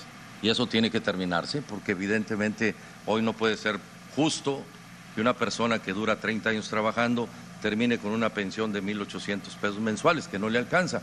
Por eso Andrés quiere proponer mantener a esa gente y obviamente tiene razón en ese sentido, porque la gente no alcanza con 1.800. Pero aquí déjame explicarte, en términos económicos, no podemos, nosotros tenemos que sacar adelante el país cuando la gente tenga más dinero en la bolsa. Y para la única forma de que la gente tenga más dinero en la bolsa es liberar el ingreso que tiene hoy limitado, precisamente en base a esa complicidad que existe entre el patrón y el gobierno en el, tema, en el término de salario mínimo, todas nuestras instituciones de servicio básico están totalmente colapsadas. El Seguro Social está totalmente Eso colapsado. es culpa del, de- de- de- del artículo 123 de la Constitución es. que establece el salario mínimo como un salario es, así es. mínimo de bienestar para los Sí, mexicanos. porque no es el salario el que paga la gente. Lo hicieron nada más para las cuotas obreros patronales. Existe la evidencia porque hoy eh, los ingresos que tiene el Seguro Social o que tienen las instituciones básicas no son las adecuadas para dar un mejor servicio. No nada más eh, te diré que el salario mínimo cuando se tiene en condiciones de ingresos en los municipios, las cuotas, por ejemplo, de multas o de infracciones están basadas en, en el salario mínimo. Bueno, eso ya también ya cambió. Constitucionalmente cambió ya, eh, ya de hecho está prohibido utilizar, perdón que se lo diga, en la Constitución dice que está prohibido utilizar el salario mínimo pues como una medida para multas siguen y esas cosas. Siguen existiendo esas cuotas. Bien, pues es inconstitucional. Lo último, bajar IVA e ICR, que usted es el Así que es. más quiere bajar impuestos de Así los es, cuatro que están así es. Y se puede lograr, si me preguntas, como a todos los demás, ¿cómo le haré? Eh, quitando a todos los flojos del gobierno, incluyendo sus tres, los vamos a quitar del gobierno, porque no pueden ganar lo que ganan actualmente. Con los partidos políticos tienen un salario extraordinario. Tiempo, candidato Rodríguez Calderón. No nos quedó claro eh, si usted pidió una réplica. eh, estaba yo aquí. De una Sí. vez, de una vez, dos Sí, cosas. porque parece que había levantado algo. Dos cosas, sí. Mira, Re- este- Réplica uno de uno para Andrés Manuel López Obrador. Sí, este, el problema de México en lo económico tiene que ver con la falta de crecimiento. Durante todo el periodo neoliberal en que MIT ha estado participando, no ha habido crecimiento. Este año la proyección en el mundo es un crecimiento del 4% y en México 2%. pero esto es 30 años. Si no hay crecimiento, no hay empleos, si no hay empleos, no hay bienestar, si no hay bienestar, no hay paz, no hay tranquilidad. Es un fracaso la política económica. Gracias, candidato López Obrador. Réplica, dos de dos, José Antonio Mil. Muchas gracias. Lo, lo que fue un fracaso fue Andrés Manuel en el gobierno de la ciudad. Dice y dice bien, tenemos que crecer mucho más. En México crecimos poco más de 2% en promedio. Con Andrés Manuel la ciudad creció 0.8. Yo les vuelvo a recordar, imagínense, 266 empleos al mes, cuando antes se generaban 7 mil empleos al mes, apenas antes de que él llegara, y 11 mil empleos al mes después del que se fue. La tragedia fue su gestión en la Ciudad de México. Gracias, candidato Mid. Réplica pidió el candidato Anaya. Adelante, candidato. Muchas gracias. Yo quiero hablarle a las mujeres, porque hoy las mujeres en México de manera verdaderamente injusta, por hacer el mismo trabajo y con la misma capacitación, en promedio ganan 30% menos que los hombres. Yo me comprometo a que cuando yo sea presidente, eso se va a acabar. Voy a hacer cumplir lo que establece la ley federal del trabajo, que es clarísimo. A trabajo igual, salario igual. Las mujeres van a contar conmigo. Gracias, candidato. Eh, primera réplica del candidato Rodríguez Calderón. Adelante, candidato. Mira, se, al bajar el ICR y el IVA, automáticamente la gente tendrá más dinero. Vamos también a proponer que se incremente el reparto de utilidades del 10% al 15%. Eso va a potenciar el desarrollo económico de México y evidentemente aquí tiene que haber una condición que permita que eh, el mexicano decida, ¿no? Porque quienes han resuelto que no se haga son los tres partidos que están aquí porque no toman decisiones. Gracias, candidato. ¿Alguien tiene una réplica más en este segmento? Candidato Anaya, por favor. Tengo otra propuesta muy concreta. Bajar el precio de la gasolina, que hoy es injustamente alto. Cuando la gente va a una gasolinería y compra un litro de gasolina magna, paga en promedio unos 18 pesos. De esos 18 pesos, 6 pesos son impuestos, fundamentalmente un impuesto que se llama impuesto especial sobre producción y servicios. Yo me he comprometido públicamente y hoy lo reitero a bajar ese impuesto para que baje el precio de la gasolina porque es lo justo. Gracias, eh, candidato. Le queda réplica al, al, candidato López Obrador, que ya me la pidió. Candidato Bueno, nada más para decirle al señor Mitt de que si fuese así como él lo plantea, pues los capitalinos no nos estarían apoyando. ¿sí? Y pobremente, sin presumir, este, estamos ahí 4 a 1 en la capital de la República en cuanto a intención de voto. Y en cuanto a que van a bajar el precio de la gasolina, si ellos lo subieron, estos dos aumentaron el precio, Falso. ellos fueron los del gasolinazo, Eso es estos falso. que tengo aquí. Absolutamente. Gracias, eh, candidato López Obrador. Ya. El candidato Anaya tiene una réplica más. Gracias. Ah, no, ya no tiene, perdón, ya no tiene réplica, solo que le queda réplica a Rodríguez Calderón. Si ven la parte de la tercia, la tercia maldita les llamo hoy, ¿no? Porque finalmente han destruido a México, los tres tienen sus antecedentes de partidos políticos. El tema económico creo que es el que le duele a los mexicanos. Eh, se tiene que hacer quitando impuestos, obviamente. Yo ya lo hice en Nuevo León. Damos impuestos y el gobierno tiene más dinero, porque si bajas la carga fiscal, el gobierno tiene más dinero. El gobierno tiene que reducirse y es lo que yo propongo, reducir el gobierno, ampliar la base de recaudación. Gracias, se terminó su tiempo, candidato Rodríguez Calderón. Toca ahora esta primera mesa de discusión de la noche de hoy. El tema de la mesa es desigualdad y pobreza. Y en las redes sociales la palabra que más conversaciones causó fue programas sociales. Así, en pobreza y desigualdad fue programas sociales.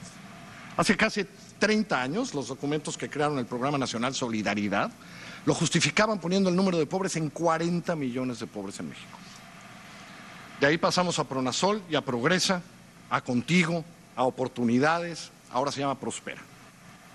El Coneval reporta 6.489 programas sociales en todo el país, 150 federales, 2.352 estatales, 3.800 municipales. Cientos de miles de millones gastados.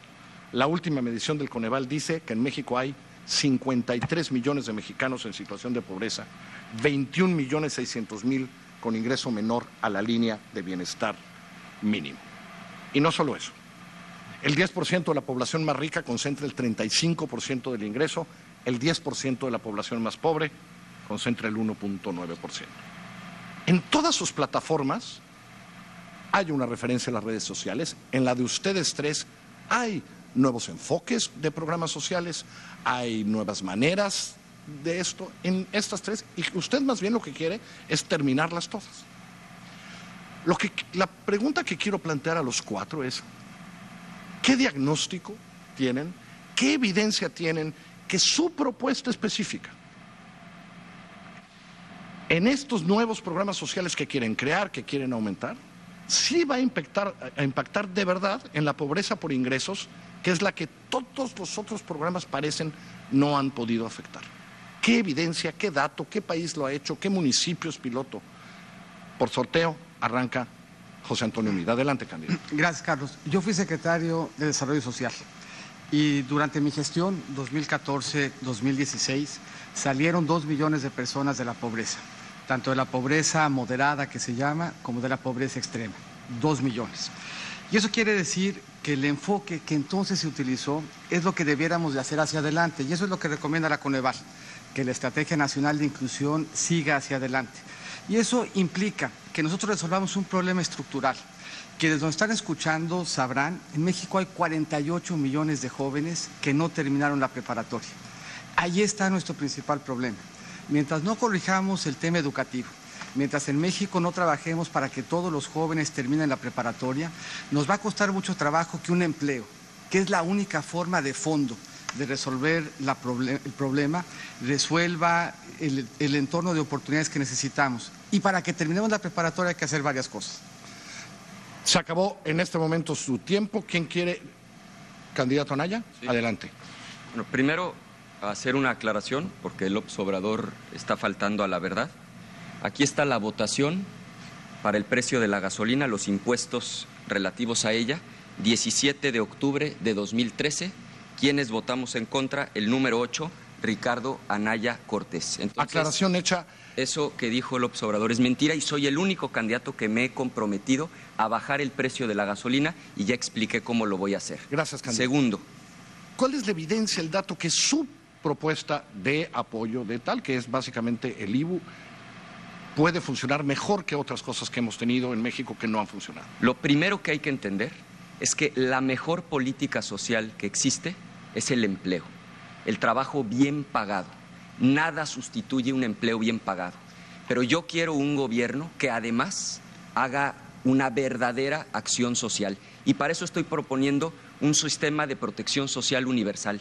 La clave es dejar de utilizar los programas sociales para controlar política y electoralmente a la gente en pobreza y verdaderamente ayudarles a salir adelante. ¿Cómo? Primero, infraestructura básica. Muchísima gente que hoy nos está viendo no tiene agua potable en su casa todos los días. Eso es inaceptable en pleno siglo XXI. Segundo, política de ingreso. Ahí entra el ingreso básico universal. Tercero, educación de calidad. Cuarto, salud. Y la clave del sistema es no usar los programas sociales para controlar políticamente a los pobres, sino realmente para que puedan superar la condición ahora me tocará hacer algunas repreguntas, pero eh, candidato López Obrador, usted eh, propone uno nuevo que tiene que ver con el de los jóvenes, con las becas a los jóvenes, y doblar uno de hace mucho tiempo, eh, que es el de los adultos mayores. Ah, ayúdame a entender por qué esto de verdad va a cambiar los números de pobreza que no han cambiado en el país en tanto tiempo y nuestros porcentajes de desigualdad. ¿Qué evidencia tiene para decir ahora sí esto va a cambiar los números en México seriamente? Lo que va este, a, moderar la indigencia y la opulencia, como diría Morelos, es eh, el combate a la corrupción, acabar con la corrupción. Está demostrado que en los países donde no hay corrupción no hay pobreza, no hay inseguridad, no hay violencia. Suecia, Dinamarca, Noruega, Finlandia, Nueva Zelanda.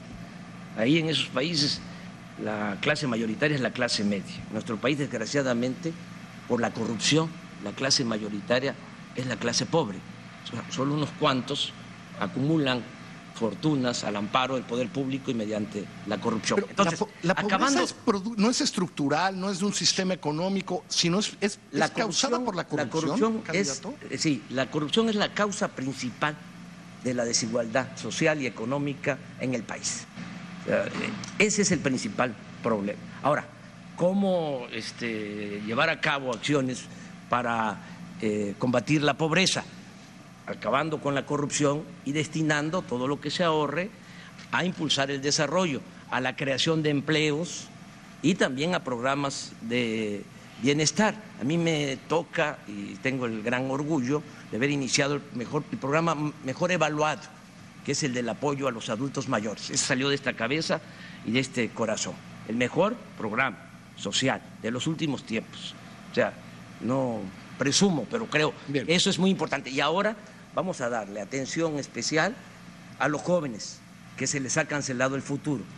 Y eso va a cambiar los números de Van a cambiar las cosas. Gracias. Candidato Rodríguez Calderón, usted al contrario dice, acabemos con todos menos con algunos muy claros, que es adultos mayores y otros grupos vulnerables. Los demás programas sociales, adiós.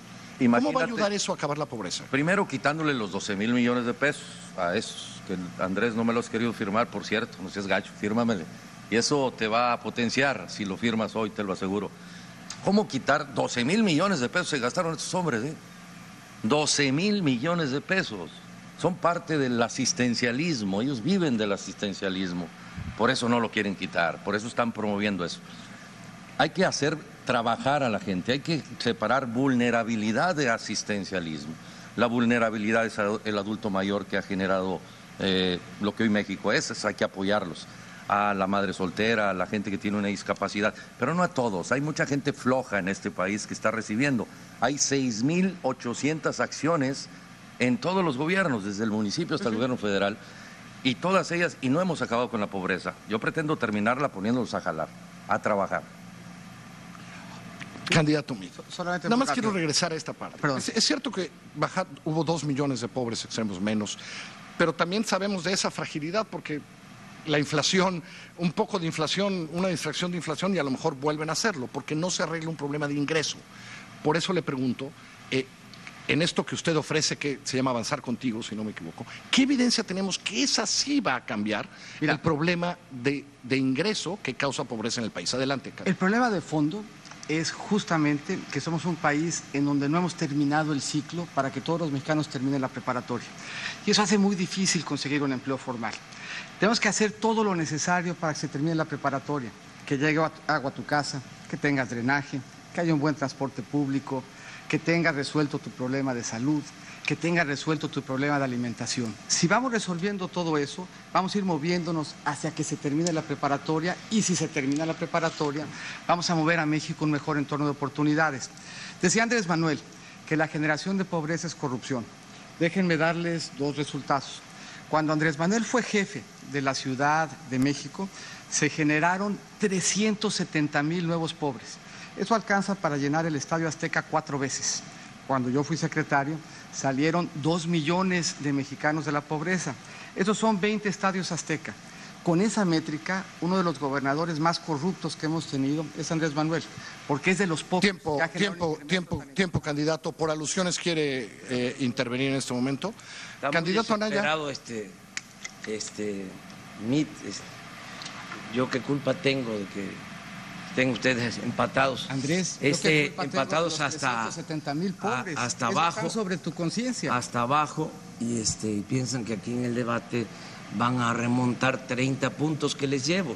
O sea, yo entiendo pues que estén desesperados, pero serénense. Candidato Anaya, regreso a mi pregunta el, el, IBU va a arreglar el problema de pobreza? ¿Usted cree que van a cambiar los números en cuánto tiempo?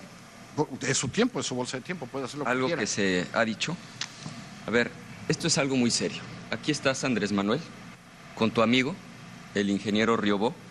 Este señor participó para él hacer el proyecto de las pistas del nuevo aeropuerto. Era un contrato de mil millones de pesos, lo perdió. Ya que lo perdió, se presentó con López Obrador en las instalaciones del nuevo aeropuerto para echar pestes del proyecto y para proponer que mejor se hiciera en otro lugar. Te has convertido, Andrés Manuel, en lo que tanto criticabas. Como los del PRI ya tienes también tus contratistas favoritos. Contesta sin chistes, sin payasadas, sí o no, cuando fuiste jefe de gobierno, a Riobó le otorgaron contratos por asignación directa, sin licitación, sin concurso, por 170 millones de pesos. Contesta sí o no. No, no, no, no tiene sentido lo que planteas. Te digo que no. Este, yo no soy corrupto. A mí me pueden ¿Dices llamar. que no es cierto? No. Mira. ¿Y si te lo demuestro, renuncias a la candidatura? no, no, no, no, no, no, no. Si te presento los contratos, ¿renuncias a la candidatura? Nosotros. Si te presento los contratos no soy por corrupto como 170 tú. millones. No soy corrupto como si tú. te presento los contratos, llamar peje, ¿renuncias a la peje, candidatura? Candidatos, no les voy a pedir. Si te presento los corrupto. contratos, Candidatos, ¿renuncias a la candidatos. candidatura? Candidato Anaya, por respeto a la gente que mandó sus preguntas, les voy a pedir, después de este intercambio, que regresemos al tema. Le voy a pedir al, a- a- al candidato Rodríguez Calderón que utilice su tiempo para hablar Mexicanos, de, de cómo va a acabar, de cómo va a acabar, cómo va a acabar con la desigualdad a partir, acabando con las redes sociales y con su plan económico. Mira, en Nuevo León es el único estado que ha terminado casi con la pobreza, con la pobreza extrema. Ya no existe. Terminamos con el asistencialismo y la gente se puso a jalar. Hay que generar empleos. Y para generar empleos necesitamos no gastarnos el dinero en lo que no se debe de gastar. El gobierno puede generar muchas condiciones de incentivos, no solamente económicos, sino también potenciar la libre empresa, el libre negocio, la libre oportunidad. Y para eso hay que generar los fondos necesarios como para que tengamos, por ejemplo, eh, la reducción a la jornada laboral de la mujer. Eso sería grandioso. En Nuevo León lo hicimos. ¿La a través de reducción? Sí, sí. Es decir, que las mujeres trabajen menos. Así es, en Nuevo León ya lo hicimos a partir de un acuerdo con los empresarios y los empresarios reducen la jornada laboral y el Estado les subsidia a través del impuesto sobre la nómina ese salario. Eso potencia la posibilidad de que la mujer pueda tener mejores condiciones en su casa, en su tranquilidad y evidentemente en la conducción de su familia. Hay muchas mujeres que trabajan y que evidentemente no reciben no reciben los apoyos que el gobierno tiene para otras eh, gente. Hay trabajadoras que trabajan mucho tiempo y no reciben el asistencialismo. Vamos a reducir el asistencialismo, claro que lo vamos a reducir poniendo a trabajar a la gente. Gracias. Ah, candidato Mid, le ofrezco la palabra que me diga si habría que hacer algo con la estructura fiscal para, para ayudar también a reducir la desigualdad, no solo la pobreza. Y se ha pensado, muchos países lo que hacen es atacarlo a través de la fiscal, de impuestos y redistribución. Mira, el problema de pobreza es, un poco más básico que es, e, e implica resolver problemas mucho más estructurales. Hoy en México hay 14 millones de mexicanos que viven en una casa que quema leña para cocinar. Hoy en México hay 20 millones de mexicanos que no tienen acceso a ningún sistema de salud.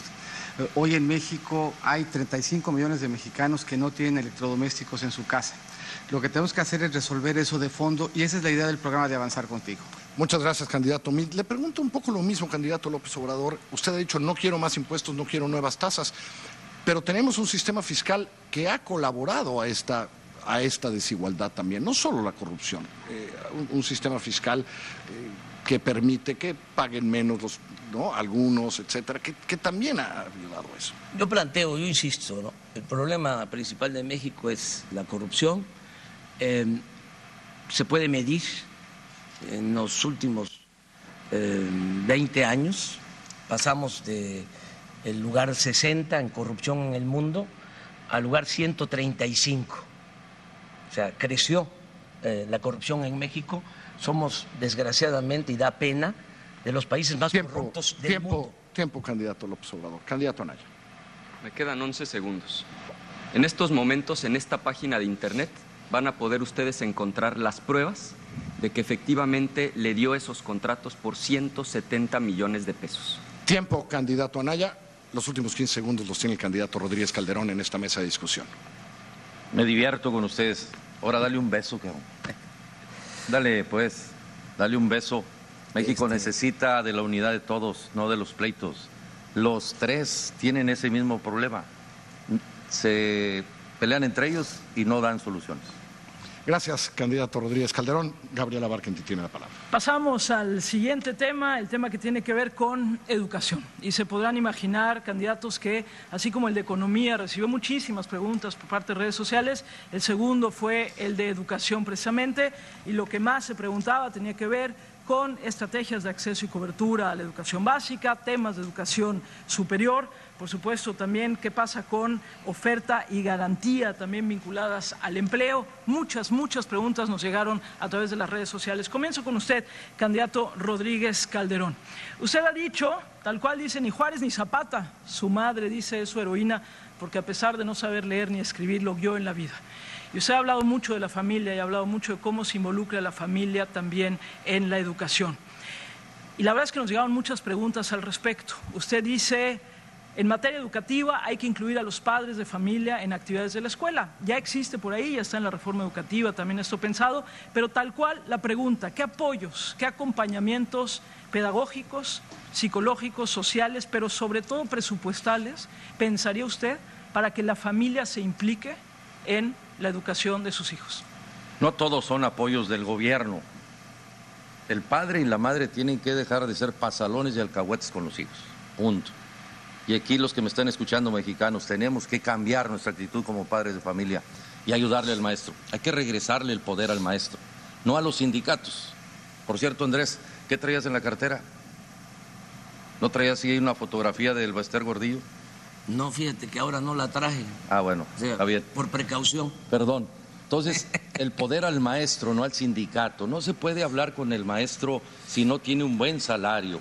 El recién egresado gana seis mil pesos debería de ganar aproximadamente arriba de 15 mil pesos. Hay más de 200 mil maestros que no tienen un trabajo estable. Existe todos los maestros de inglés que no tienen un salario eh, digno. Entonces, ¿cómo podemos avanzar en eso? El padre de familia tiene que involucrarse y evidentemente para involucrarse tenemos que trabajar con ellos a partir de que el maestro tenga mejores condiciones en la escuela, bueno, menos tiempo de trabajo. Y usted ha dicho, candidato, que hay que revisar la reforma educativa. Usted ha dicho no, no, echarla para atrás, pero revisar la reforma educativa. Le preguntan directamente, sobre todo, usted dice modificaciones en la ley de servicio profesional docente. ¿A qué se refiere de manera específica? Que no es lo mismo Oaxaca que Nuevo León, no es lo mismo Chiapas que Baja California. ¿Y eso no está contemplado hoy en la No está contemplado la, regionalización en términos de los avances de la reforma.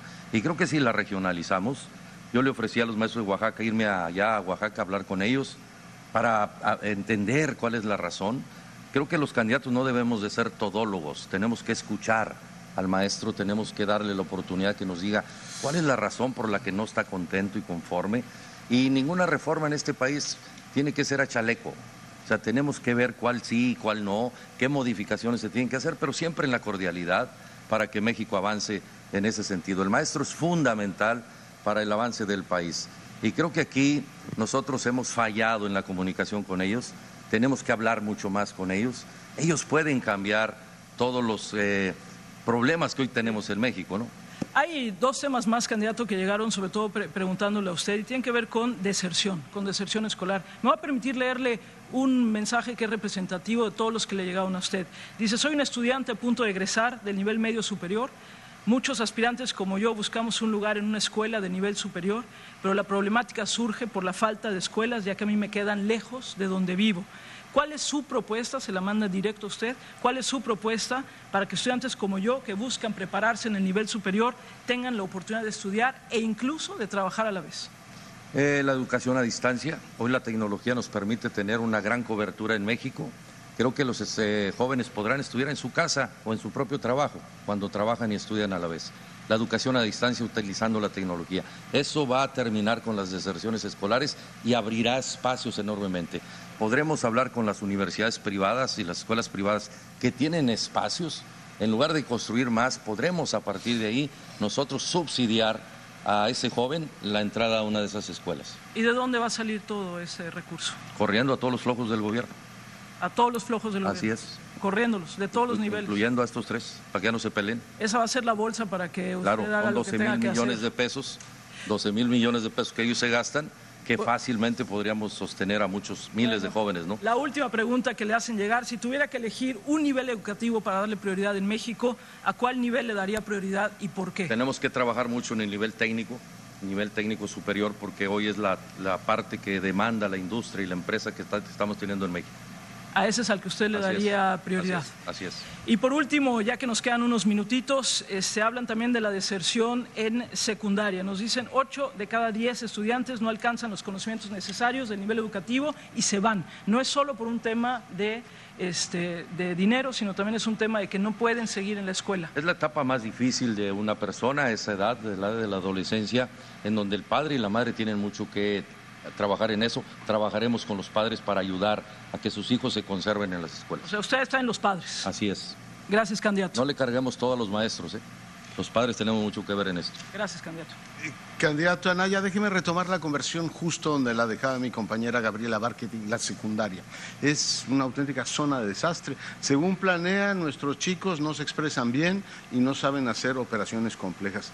¿Tiene usted un plan concreto para atacar el problema de la secundaria en nuestro país? Sí, en términos generales tenemos un reto doble. Por un lado tenemos un reto de cobertura y por otro lado tenemos un reto de calidad educativa. Entonces, efectivamente, para que haya mejor calidad, la reforma educativa plantea justamente, en su parte correcta, dar herramientas a las maestras y a los maestros para que puedan hacer mejor su trabajo. El problema, y hay que decirlo con toda claridad, es que la reforma se ha implementado muy mal. Yo estoy en contra de ambos extremos. Cancelar la reforma, como propone López Obrador, implicaría permitir que se vendan plazas, que se hereden plazas, que los ascensos se den para aquellos que asisten a marchas, a plantones, pero también lo digo con toda claridad, ¿por qué se ha implementado mal la reforma? Y esto contesta la pregunta. Porque la reforma educativa se trataba, doctor Curcio, de mejorar la educación, no de castigar ¿Pero usted a las maestras y a los maestros. A eso voy. No para castigar a las maestras y a los maestros. Para que nos demos una idea de la gravedad. Hoy se está gastando el triple en las evaluaciones de lo que se gasta en la formación y en la capacitación de los maestros. ¿Qué se requiere? Más capacitación para las maestras y para los maestros. Y doy un dato que pinta de cuerpo entero el desastre y con esto termino la idea. Este gobierno gastó más dinero en publicidad, en este caso de una persona, del secretario de Educación Pública, por cierto, el coordinador de campaña de José Antonio Mid, más dinero, 1.963 millones, que lo que gastaron en la formación y en la capacitación de un millón de docentes. ¿Qué tenemos que hacer? Invertir la fórmula, dígame- dígame gastar más en la formación y en la capacitación de los maestros. brevemente para pasar a otro tema que hay un montón que le preguntan. ¿Usted cree que las pruebas deben ser, deben ser las de evaluación de los jóvenes, muestrales o censales? Creo que debe haber muestras censales y segundo, pruebas censales, y, pruebas censales y que se debe de modificar el momento en el que se están realizando. El problema es que actualmente se realizan cuando los niños, por ejemplo, ya terminaron la primaria y nos estamos enterando cuando ya están en secundaria de las carencias que tienen. Necesitamos invertirlo, lo explico, para que la prueba de manera censal se haga en quinto de primaria antes de que terminen la primaria y de esa manera se les puedan dar los conocimientos que les faltan para secundaria. Anaya, y concluyo, tengo y lo varias mismo- preguntas. Y lo mismo para secundaria. En lugar de hacer la prueba cuando los resultados están en primero de prepa, hacerla en segundo de secundaria. Mire, Fátima le pregunta sobre el tema de universidades que aparece mucho en la conversación de redes sociales. Dice, ¿qué, qué va a hacer usted para desarrollar el espíritu científico? Desde el preescolar, usted sabe que México no tiene, no registra muchas patentes, tenemos pocas universidades de vanguardia, la UNAM está en el 113, no por agraviar, pero la de Querétaro ocupa el 146 en la escala latinoamericana. ¿Qué va a hacer con la educación superior y, digamos, la innovación científica? Dos cosas. Primero, modificar el modelo. Necesitamos aprender a pensar, no a memorizar, y que lo que se aprende en las universidades, la ciencia que ahí se genera, se pueda aplicar. Y segundo, lo digo con toda claridad, que ningún joven se quede sin la oportunidad de estudiar por falta de recursos. No debe haber rechazados en nuestro país y tengo la fórmula para Gracias. lograrlo. Gracias. Gracias. Y antes de comenzar, eh, candidato, nos dicen por ahí que está sacando un celular y que, Estaba viendo la hora. y que no está permitido sacar el celular. Bien. Entonces me piden que le diga que por favor Bien, no saque el celular. Seguimos con las preguntas. Voy con usted, candidato López Obrador. En tema de educación hay dos grandes rubros que le preguntan a usted. Uno tiene que ver, como se lo podrá imaginar a través de las redes sociales, con la reforma educativa. Y la primera pregunta directa es, ¿qué aspectos de la reforma educativa va usted a cancelar? ¿La va a cancelar toda o la va a modificar? Voy a cancelar la, la esencia de la reforma porque considero que no es una reforma educativa lo que se aprobó. Eh, es una mal llamada reforma educativa. Eh, que lo que se aprobó tiene más que ver con una reforma laboral, es un mecanismo, una eh, represión, una coerción a maestros. Está dedicada a afectar a los maestros y tiene eh, una orientación mm, neoliberal, privatizadora, eh, eh, recoge lo que nos recomiendan desde el extranjero. Pero cuando dice cancelar la esencia de la reforma educativa, ¿cómo se cancela la esencia de la reforma educativa? Es decir, ¿se echa para atrás toda y se vuelve a hacer o cómo? Este, que no haya represión al magisterio, que no se siga humillando a los maestros. Eh, se esmeraron en degradar a los maestros, de echarles la culpa del atraso educativo. Eh, hubo una campaña de desprestigio al maestro. Eh, no se puede aplicar una reforma educativa de verdad sin los maestros. El que transmite el conocimiento en el aula es el maestro. Pero entonces, insisto, es hacer echarla completamente para atrás y volver a hacer algo nuevo? Sí, nos vamos a poner de acuerdo con maestros, con padres de familia, con especialistas. Entonces sí se vamos cancela. a elaborar sí se cancela. un plan educativo nuevo para mejorar de verdad la calidad de la enseñanza sin afectar los derechos laborales del magisterio. ¿Y usted está de acuerdo en la evaluación del magisterio? Sí, pero este, está utilizada la evaluación, que fue el eje de toda esta mal llamada reforma educativa, está utilizada con eh, propósitos persecutorios. Eh, eso no funciona. Antes de evaluar hay que capacitar, hay que formar, pero también hay que incentivar, eh, hay que convencer, hay que concientizar no imponer las cosas como lo hicieron. Entonces, en ese tema, reforma educativa cancelada. Sí, para que quede claro, voy a utilizar desde luego eh, este, mis facultades como titular del Ejecutivo, tengo que enviar iniciativas al Congreso, pero en lo que a nosotros corresponde políticamente, eh, la decisión que hemos tomado es que se cancela la mal llamada reforma educativa, que no es en realidad una reforma educativa. Bueno, había una pregunta sobre las universidades, pero ya no nos va a dar tiempo para ella. Nada más le comento otra más. El Instituto Nacional para la Evaluación Educativa, ¿sí, no? Sí, que se mantenga. Tiene que haber evaluación. Los maestros no se oponen a la evaluación. Eh, eh, yo he estado hablando con los maestros, todos este, aceptan la evaluación. Lo que no quieren es que la evaluación sea un mecanismo para eh, reprimir para castigar al maestro, para humillar al maestro. Gracias, candidato. Tenemos una réplica del candidato. Mi candidato, por favor. E, en español, y para ser muy, muy claro, cancelar la reforma educativa implica cancelar el futuro de tus hijos. Implica echar por la borda la posibilidad de que aprendan inglés. Implica echar por la borda la tecnología. Y que me oigan muy claro los maestros. Yo estoy absolutamente de sus lados. Les voy a pegar mejor, van a tener absoluta certeza laboral. Junto con Nueva Alianza vamos a hacer equipo, pero por favor, por sus hijos, no lo pongan cerca de la educación. Gracias, candidato. Tiene réplica el candidato Rodríguez Más una pregunta, Andrés. ¿Hay un acuerdo con el Ester respecto a eso o con los maestros que están relacionados en eso? Porque eh, no lo hago en mala leche la pregunta, es un tema creo que vale la pena considerarlo. Eh, el sindicato es un sindicato que ha detenido la educación eh, de una manera muy fuerte en el país. Yo valoro al maestro de manera individual.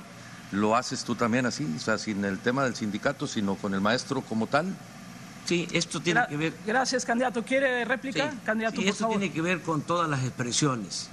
Tiene que ver con la CENTE, tiene que ver con el CENTE, con todos los maestros. Eh, yo estoy en contra de la mal llamada reforma educativa porque es una receta del Fondo Monetario Internacional, es parte de las llamadas reformas estructurales, no obedece a nuestra realidad y no resuelve el problema del atraso educativo. Gracias, candidato. Carlos Puch. Ah, réplica, perdón, réplica, candidato Naya. Yo he sido maestro y por supuesto que estoy del lado de las maestras y de los maestros y no estoy de acuerdo con la forma en la que se ha implementado la reforma. No estoy de acuerdo en que se haya entendido como una reforma para castigar, para hostigar a las maestras y a los maestros. Yo les voy a dar el trato que se merecen, como verdaderas aliadas y aliados del gobierno y de los padres de familia para lograr la transformación. Pero cancelar la reforma, permitir que se vendan y hereden plazas sería absolutamente criminal. Gracias, candidato. Ah, queda una. Candidato al observador, le queda una. Sí, sí, adelante. Eh, el, único que vende plazas es el secretario de Educación.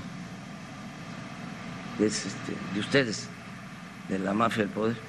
Este, ese vendió la plaza de toros de Aguascalientes cuando fue gobernador.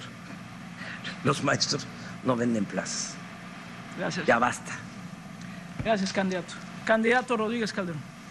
Al maestro de México yo le digo lo siguiente, hay una parte importante que debes de tomar en cuenta porque finalmente tú vives todos los días la escuela, hay condiciones paupérrimas en muchas de las escuelas, hay condiciones diferentes en todo el país.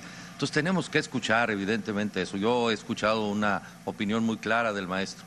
Su condición laboral no está muy de acuerdo. Y evidentemente haremos la reforma a la reforma precisamente para considerar que esto se dé y haya tranquilidad en la escuela y también... Gracias, candidato. Carlos. Candidato, mide el primero de sus siete compromisos con la nación dice una educación de excelencia para nuestros hijos. Pero muchas de las preguntas que nos llegaron, muchas conversaciones, tenían que ver con un problema de equidad y de inclusión en nuestras escuelas. Todavía muchas escuelas sin baño, telesecundarias, esto no lo podía yo creer, sin luz, o que llega la luz a veces y no llega.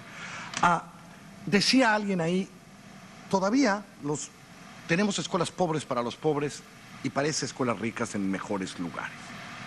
Entendiendo la necesidad de una educación de calidad, ¿cómo se puede avanzar de las dos maneras? Es decir, eh, sin olvidar que hoy en los lugares más pobres del país tenemos las escuelas más pobres y al mismo tiempo tratando de apretar en lo que ha apretado en los últimos tiempos, que es la calidad.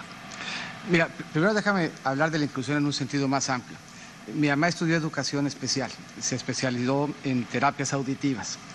Y, la escuela tiene que ser incluyente en muchos sentidos, empezando por ser incluyente para quienes se enfrentan, para quienes tienen una discapacidad. Y ese es un primer nivel de inclusión y de justicia. Tenemos que incentivar a los maestros para quienes tengan esa vocación, y todos la tienen, ser maestro no es un empleo, es una vocación, y hemos planteado que tengan mejores plazas los que vayan a dar clases a espacios de alta y de muy alta marginación como un espacio de estímulo. Se ha invertido más o menos 50 mil millones de pesos en mejorar la infraestructura de las escuelas. Y nosotros hemos planteado que cada escuela, estas nuevas de tiempo completo que vamos a multiplicar por cuatro, tengan independencia presupuestal y un recurso para ir corrigiendo esas deficiencias sin necesidad de burocracia y de venir al centro. Qué bueno que habló de escuelas de tiempo completo porque leí su propuesta y tenía varias preguntas eh, sobre esto. Incluyen comida, dice, y clases de inglés. Ah, este gobierno quería hacer 40 mil y solo le alcanzó para 23 mil por un problema presupuestal, y, pero también por un problema de planteles. No hay tantos planteles hoy, porque muchos planteles tienen doble turno. Eh, ¿Cómo va a arreglar eso? ¿De dónde va a salir ese dinero? La tercera vez que pregunto sobre dónde va a salir el dinero, que es, ¿de dónde va a salir el dinero para pagar? Eh, es decir, tener 100.000 escuelas de tiempo completo es el presupuesto de la Universidad Nacional Autónoma de México, candidato. más o menos en pura eficiencia eh, tributaria se genera junto con el crecimiento espacios que nos permitirían darle prioridad a esa educación de tiempo completo, que además se termina pagando. Preguntaba Gabriela hace un segmento, le preguntó al Bronco, que cuál era el segmento al que le apostaría. Y la verdad es que uno tiene que empezar por el primero. Tenemos que empezar por educación preescolar, seguir por la educación primaria si queremos tener la esperanza de llegar a la secundaria y a la preparatoria, sabiendo que ese nivel, el de la preparatoria, es el que nos va a abrir las mejores oportunidades y asegurando el espacio de, educación superior. Eh, hemos hecho el planteamiento sabiendo además que esta escuela de tiempo completo, pasar de cuatro a ocho horas, sin duda, cuando uno ve los diferentes estudios, ayuda a que tengan mucho más éxito en la superior y en la preparatoria. Y la siguiente administración está obligada constitucionalmente a terminar ese grado. Ya hoy tenemos una cobertura del 85%, por lo que no estamos lejos. Eh, por ejemplo, para esa parte del bachillerato, ¿usted estaría de acuerdo, como lo han hecho en otros países, a flexibilizar nuestro bachillerato, a poderlo hacer tal vez técnico de algunas, de, un par de años, de un año, para dar otras oportunidades? Flexibilizarlo. hoy es bastante inflexible. Flexibilizarlo en muchos sentidos, ¿eh? incluso presencialmente. Tenemos telebachilleratos, tenemos la posibilidad de que se combine la educación ya preparatoria y técnica con algunas experiencias laborales o con una enseñanza descentralizada y a distancia, que la podamos hacer por Internet. Pero la apuesta en la educación tiene que empezar desde el principio, preescolar, en estancias y guarderías. Tiene que empezar por una buena educación básica, pero sobre todo tiene que empezar porque nos demos cuenta que aquí la apuesta es una apuesta definitiva y que lo que está en la elección no es un tema de grados, es un tema absolutamente estructural de si ponemos a los maestros al centro y nos obligamos a capacitarlos para que los niños que son el eje de la educación y no los votos, que es lo que está planteando Andrés Manuel echando para atrás la reforma, sea lo que domine. Usted ha sido muy duro con la gente de la coordinadora pero también son maestros de estados pobres. ¿Se sentaría a hablar el primero de diciembre? Se sentaría a hablar con todos, pero déjame decir, no con la coordinadora con los violentos en la coordinadora, con los que avientan piedras, con los que abiertan palos, con los que impiden que se dé el tránsito y se abran los negocios, con los que no hacen del diálogo el instrumento de negociación. no tengan duda los maestros. Yo estoy absolutamente de su lado, tendrán mejores ingresos y tendrán certeza y permanencia en su empleo. Muchas gracias, candidato. Eh, pidió una réplica el candidato Anaya, ¿no? ¿no? tenemos, solo tiene réplica el candidato Anaya, de hecho. ¿Lo quiere usar? Exacto. Hoy casi tan importante como estudiar una carrera para poder tener un mejor salario es saber hablar inglés. Y por eso yo propongo que como ya lo han logrado otros países como Uruguay, aprovechemos las tecnologías. Hay 35 millones de personas de origen mexicano viviendo en Estados Unidos. Con educación a distancia podemos lograr formar a nuestros maestros y a nuestros alumnos. Yo me comprometo a que en mi sexenio todos los niños en México tengan la oportunidad de aprender a hablar inglés. Para la segunda réplica, José Antonio Mil. Eh, solamente para hacer una reflexión sobre educación superior. Porque hoy vemos ejemplos de educación superior de mexicanos que están siendo exitosos en pensar cuáles son los retos para una visita, por ejemplo, para colonizar Marte. O mexicanos que están innovando con productos de, de pues, vestido que nos ayudan a detectar enfermedades. Pero también tenemos universidades como la Autónoma de la Ciudad de México, que en 15 años y después de 10 mil millones de pesos, solo ha titulado a 1.450 estudiantes. De nuevo, no podemos... Tiempo, candidato Mid. Tiempo, candidato. Gabriela. Vamos al siguiente segmento. El siguiente segmento, igual que el de pobreza y desigualdad. Ahorita vamos a hablar de ciencia y tecnología. La idea es que sea una mesa eh, de debate entre los candidatos. Y cuando hablamos de ciencia y tecnología, pues también les comento, y ahí ustedes lo pueden ver en las redes sociales, muy activa la comunidad de ciencia y tecnología en nuestro país.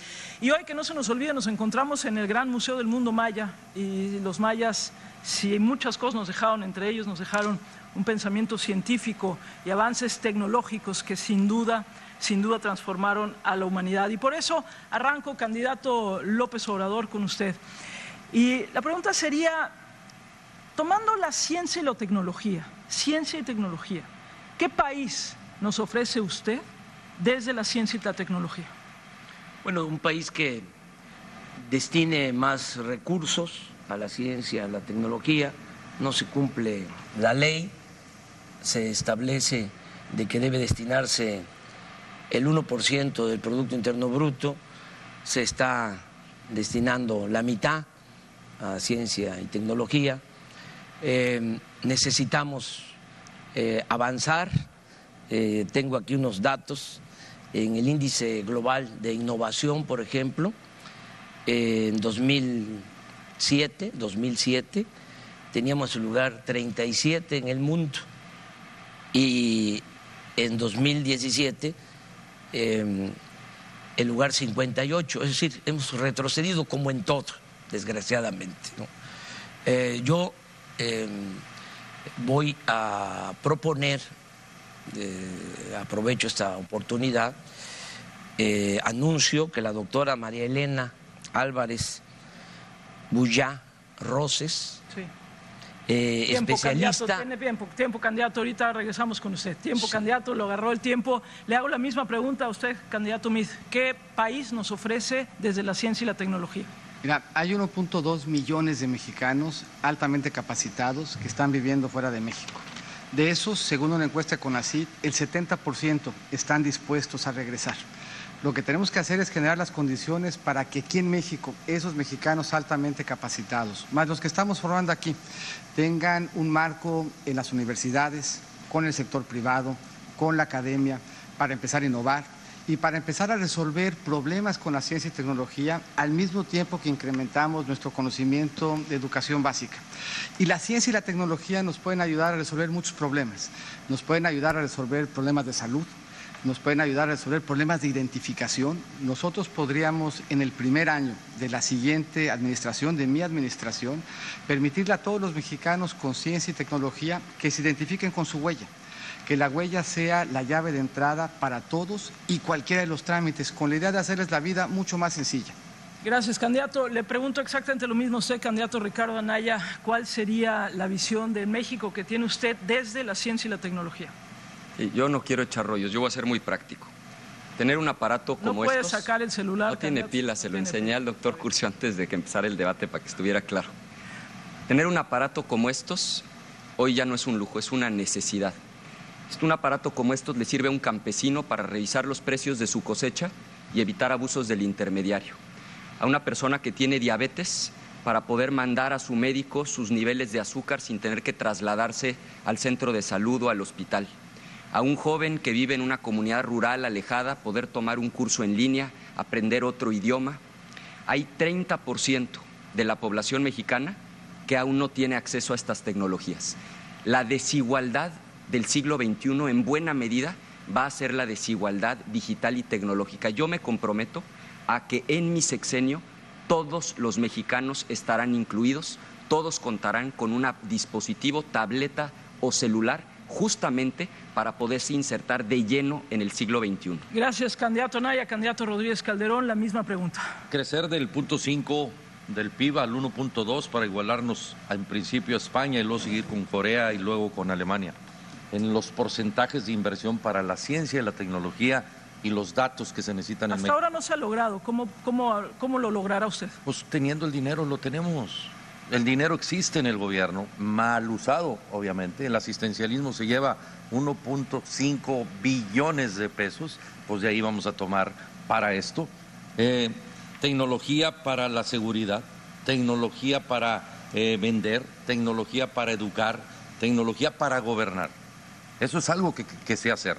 Soy un adicto a la tecnología y no se requiere mucho dinero para eso. Tenemos que tener un gobierno eh, tecnológico y eso quitará muchos burócratas que no son necesarios en el gobierno. Tenemos que potencializar, solamente el programa México Conectado tiene 916 millones en el presupuesto, hay que duplicarlo, duplicarlo y no se necesita cobrar más impuestos para eso. Tengo la fórmula, ya lo hicimos en Nuevo León y lo podemos hacer en el país. Decía, este, han hablado de innovación, han hablado de conectividad, han hablado de, ciencia específica para resolver problemas. Candidato López Obrador en su momento se propuso crear una Secretaría de Ciencia y Tecnología y Educación Superior, vincular la educación superior a este tema. Eso se le propuso incluso al eh, candidato Enrique Peña Nieto en su momento. Al final lo que se terminó creando fue una oficina ligada a la presidencia, sí, pero solamente para la atención de los asuntos científicos y tecnológicos. ¿Usted crearía una Secretaría de Ciencia, Tecnología y Educación Superior? No, no, vamos a fortalecer eh, el CONACIT. Vamos a fortalecer el CONACIT. Eh, decía yo en mi intervención pasada que la doctora María Elena Álvarez Bullá Roses, especialista en biotecnología de la UNAM, y que este año recibió el Premio Nacional de Ciencia, será la próxima directora del el CONACIT. Eh, hago este anuncio, es una científica, es muy importante eh, decir también que el próximo secretario de Salud, el doctor Jorge Alcocer, eh, fue Premio Nacional de Ciencia 2015 y esta doctora, María Elena Álvarez Bullá, Premio Nacional de Ciencia 2017. Ella va a estar a cargo del CONACIT, a punto de que Gracias, el sistema... Candidato. Se le acabó el tiempo, candidato. Candidato José Antonio Mid, usted decía en su intervención anterior, eh, se hablaba de algunas áreas, digamos, de, de la ciencia que tendríamos que estar eh, apoyando, pero creo que es fundamental que también prioricemos. Cuando se habla de ciencia y tecnología para el país, ¿cómo la va a priorizar? ¿Por áreas, por temas, por dónde? Yo creo que primero tenemos que apostarle a la educación básica, el conocimiento por el conocimiento mismo. Y eso nos va a ir ensanchando nuestro, pues, nuestro universo de entendimiento y nos va a ir dando posibilidades de participar en un diálogo global. Pero también la tecnología aplicada. Y por eso no es suficiente con que subamos el presupuesto en todo. Eh, la, respuesta a todas las preguntas pues no, siempre es vamos a gastar más. Eh, en este caso quiere decir pues, que vayamos mejorando la forma como se habla, el sector privado, la academia y, el, las áreas de investigación para que podamos resolver problemas. Por ejemplo, un problema que se puede resolver eh, con tecnología pues es el de seguridad y el de corrupción podemos darle seguimiento a los flujos del dinero. Y haciéndolo, y es un tema bien importante y bien grave.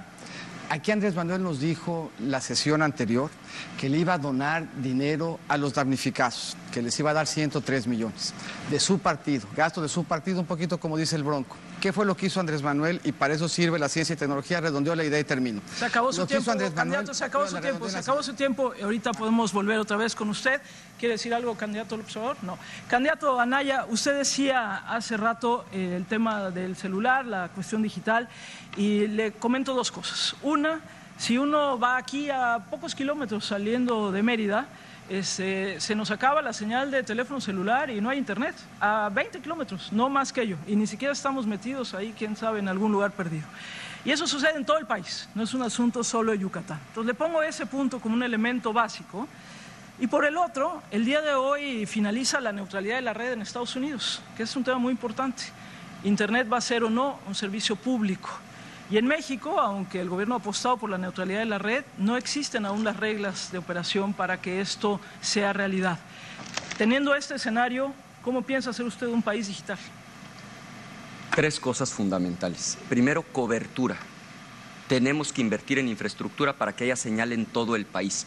Ya existe hoy la tecnología para hacerlo, muchos países lo han logrado, nosotros lo vamos a lograr. Segundo, tiene que haber Internet gratuito en todos los hospitales, en todas las escuelas del país, en todas las oficinas públicas y en todas las plazas y jardines principales de México.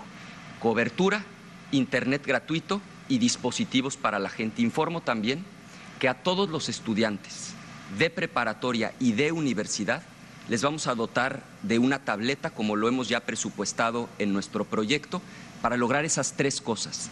Los dispositivos, que haya cobertura en el territorio nacional, como justamente lo señalabas, y que haya también Internet gratuito en todos los puntos que he señalado. Tener un México conectado es fundamental. ¿Cómo, gracias candidato, candidato Rodríguez Calderón, cómo implicar a la iniciativa privada también para que esto no sea un gasto solo público o mayoritariamente público, como lo sigue siendo en México el tema de ciencia y tecnología? precisamente liberando la eh, iniciativa privada en este sentido. Eh, cuando se liberaron y hubo competencia para el trabajo de los teléfonos celulares o el servicio de los teléfonos celulares, hoy el gasto es mucho menor ¿no? para el usuario. Eso haremos. Ya existe evidentemente una condición para ello. Creo que debe haber mucho mayor participación de la iniciativa privada en la red digital y evidentemente en los centros de trabajo que tienen la mayoría de las empresas existe ya una red digital que también puede hacerse en la cobertura total, ¿no? Coincido con Anaya en ese sentido. Todos los centros públicos de México deben de tener esa posibilidad y eso hará que nuestros jóvenes tengan la condición inclusive ya de estudiar a distancia, ¿no? En las eh, zonas más alejadas del país se puede prever que tengan cobertura digital Y eso es precisamente donde se tiene que invertir, no solamente recurso público, sino también privado. Hay que dejarle a la iniciativa privada también esa condición. Gracias, candidato Rodríguez Calderón. Candidato López Obrador, fuga de cerebros es la otra pregunta que nos llega todo el tiempo. Los jóvenes están muy preocupados con el tema de fuga de cerebros. ¿Qué les dice? Fortalecer eh, todo el plan de becas para científicos. Tenemos eh, muy pocos becados. El Sistema Nacional de Investigadores tiene alrededor de 30 mil investigadores. Eh, Se le acabó el tiempo, candidato. Candidato José Antonio Miz, al respecto de la fuga de cerebros. Solamente la idea eh, que dejé al final y por qué la tecnología ayuda a seguridad. Acá nos dijo que iba a quitar dinero de Morena para dárselo a los damnificados. Y lo que nosotros detectamos es que en ese fideicomiso salió a recoger dinero de la gente y se lo dio a los operadores políticos de Morena. Y aprovechamos para exigirle al INE una investigación completa y que reporte sus resultados. Gracias, candidato, candidato. ¿Puedo hacer un comentario? He hecho propuestas muy puntuales y ahora le quiero hacer una pregunta a López Obrador. A ver, ¿cuál cambio, Andrés Manuel? ¿Cambio es tu pacto con el Bester Gordillo? ¿Cambio es tu pacto con Manuel Bartlett? ¿Cambio es tu nuevo pacto con Enrique Peña Nieto? En tu obsesión por llegar al poder ya te comprometiste a perdonarlo, a cuidarle las espaldas. Lo dijiste en televisión nacional con Lorete Mola, con Azucena Uresti, te lo digo con claridad. Te convertiste en lo que tanto cuestionabas. Perdonar la corrupción no es cambio, ya no representa Gracias, cambio. gracias, candidato Anaya. Y le queda tiempo todavía al candidato Rodríguez Calderón, por favor, para cerrar. Eh, la tecnología nos sirve inclusive para eh, poder potenciar las investigaciones que se hacen en la calle. ¿no? Yo tengo un programa que se llama FBI, que quiere decir Facebook Bronco Investigation, que tenemos gente que nos dice muchas cosas en la calle y que a partir de eso podemos saber si realmente los recursos públicos, como se están peleando aquí estos tres amigos nuestros, podemos investigarlos también a través de la red, ¿no? Sin Gracias. necesidad de tener una investigación Gracias, precisa. candidato. Candidato Miz, le quedan tres segundos. Lo- los aprovecho. Tres segundos. Aquí el único que está indiciado por un delito es Ricardo. Sí, gracias, candidato Miz. Seguimos, eh, Leonardo. Bueno, pues vamos a abordar ahora un tema que no estaba originalmente planteado en el debate, pero yo celebro que se haya incluido, es el tema de la salud. Leía candidatos que el gasto público en salud tiene un efecto redistributivo igualador mucho más potente que buena parte de los programas clientelares que se han desplegado en el país. Déjenme compartir con ustedes tres elementos para iniciar la conversación. Uno, tenemos, a pesar de la narrativa oficial de los últimos dos sexenios sobre la cobertura universal de la salud, 20 millones de compatriotas que no tienen acceso a la salud.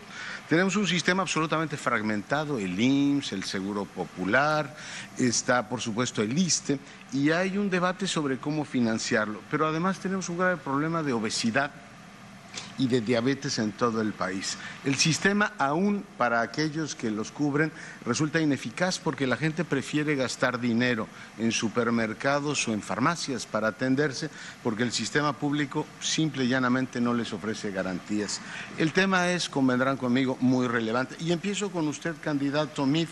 Usted ha planteado efectivamente en su libro varios puntos sobre el tema de salud, pero empiezo preguntándole, desde su punto de vista, ¿habría que unificar todo el sistema de salud y cómo habría que financiarlo?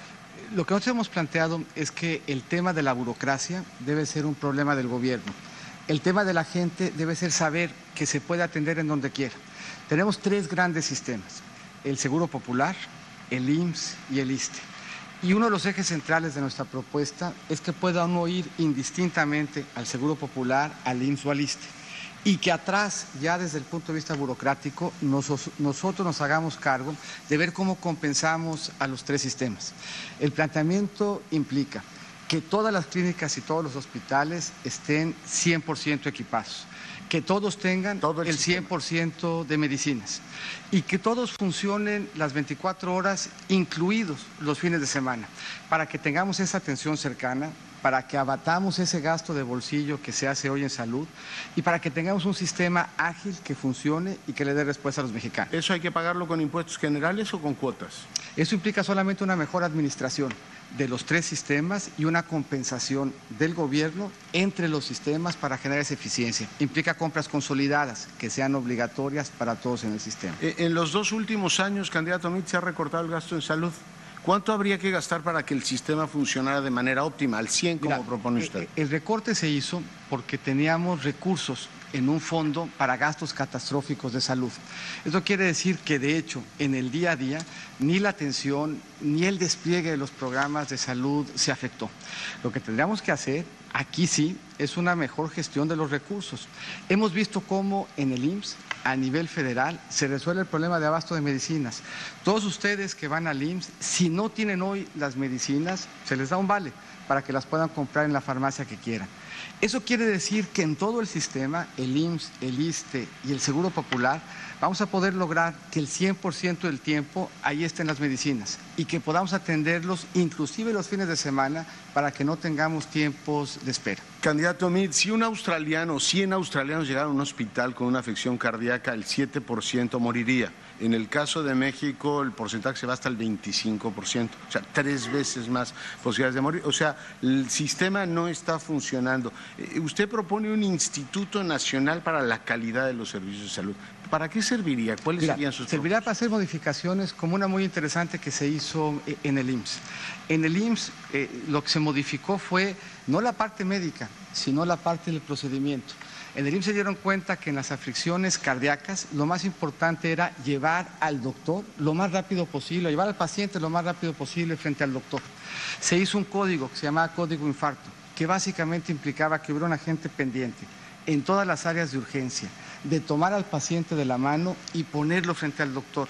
Ese cambio por sí mismo implicó una reducción en la mortalidad del 50% en donde se instrumentó un instituto de este tipo, lo que permitiría es identificar esas innovaciones y mejorarlas. Candidato, habla usted también de un piso mínimo social y una política social personalizada, eh, digamos, ubicada, que me recuerda un poco lo que hicieron en Chile. Que cuando habla de eso, ¿hay capacidad para gestionar eso en un país de ciento y pico de millones Hay de capacidad tecnológica de hacerlo y el Seguro Popular es un buen ejemplo.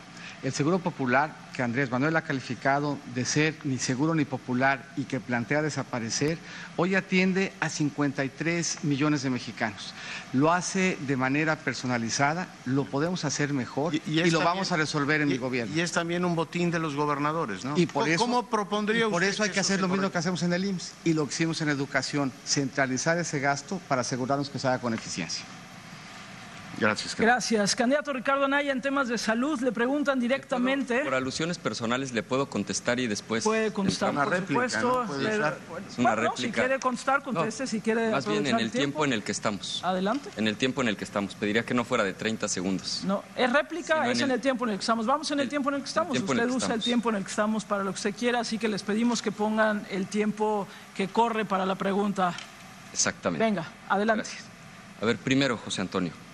Aquí está la sentencia que contradice las acusaciones que estás haciendo en mi contra. Segundo, este decreto que contiene tu firma te implica a ti directamente en el último gran escándalo de corrupción de Odebrecht. Yo sí quiero que la gente sepa por qué me han atacado tanto y por qué ha habido tanta guerra sucia. Porque he dicho con toda claridad que cuando yo sea presidente, sí los voy a llevar ante la justicia. Lo digo con absoluta serenidad, pero también con firmeza. No van a quedar sin castigo. Casos como Ayotzinapa, la Casa Blanca, Odebrecht, la estafa maestra. Tú, José Antonio, y tu jefe, Enrique Peña Nieto, van a enfrentar la justicia cuando yo sea presidente de México, porque eso es lo correcto. Entiendo que se pusieron de acuerdo con López Obrador, que ya los perdonó, pero la justicia se tiene que hacer en nuestro país, es lo correcto, lo he dicho de cara a la nación y así lo voy a realizar. podemos ahora sí hablar Ahora del sí, tema que nos convoca, salud. que es el tema de salud, que a la gente que ¿Cómo nos no? está viendo le preocupa muchísimo Por el tema de la salud. A ver, usted ha hablado de crear un expediente clínico electrónico. ¿Por qué ahora sí? Entiendo que en el- incluso en el legislativo no transitó en su momento. ¿Por qué ahora sí y cómo lo piensa hacer?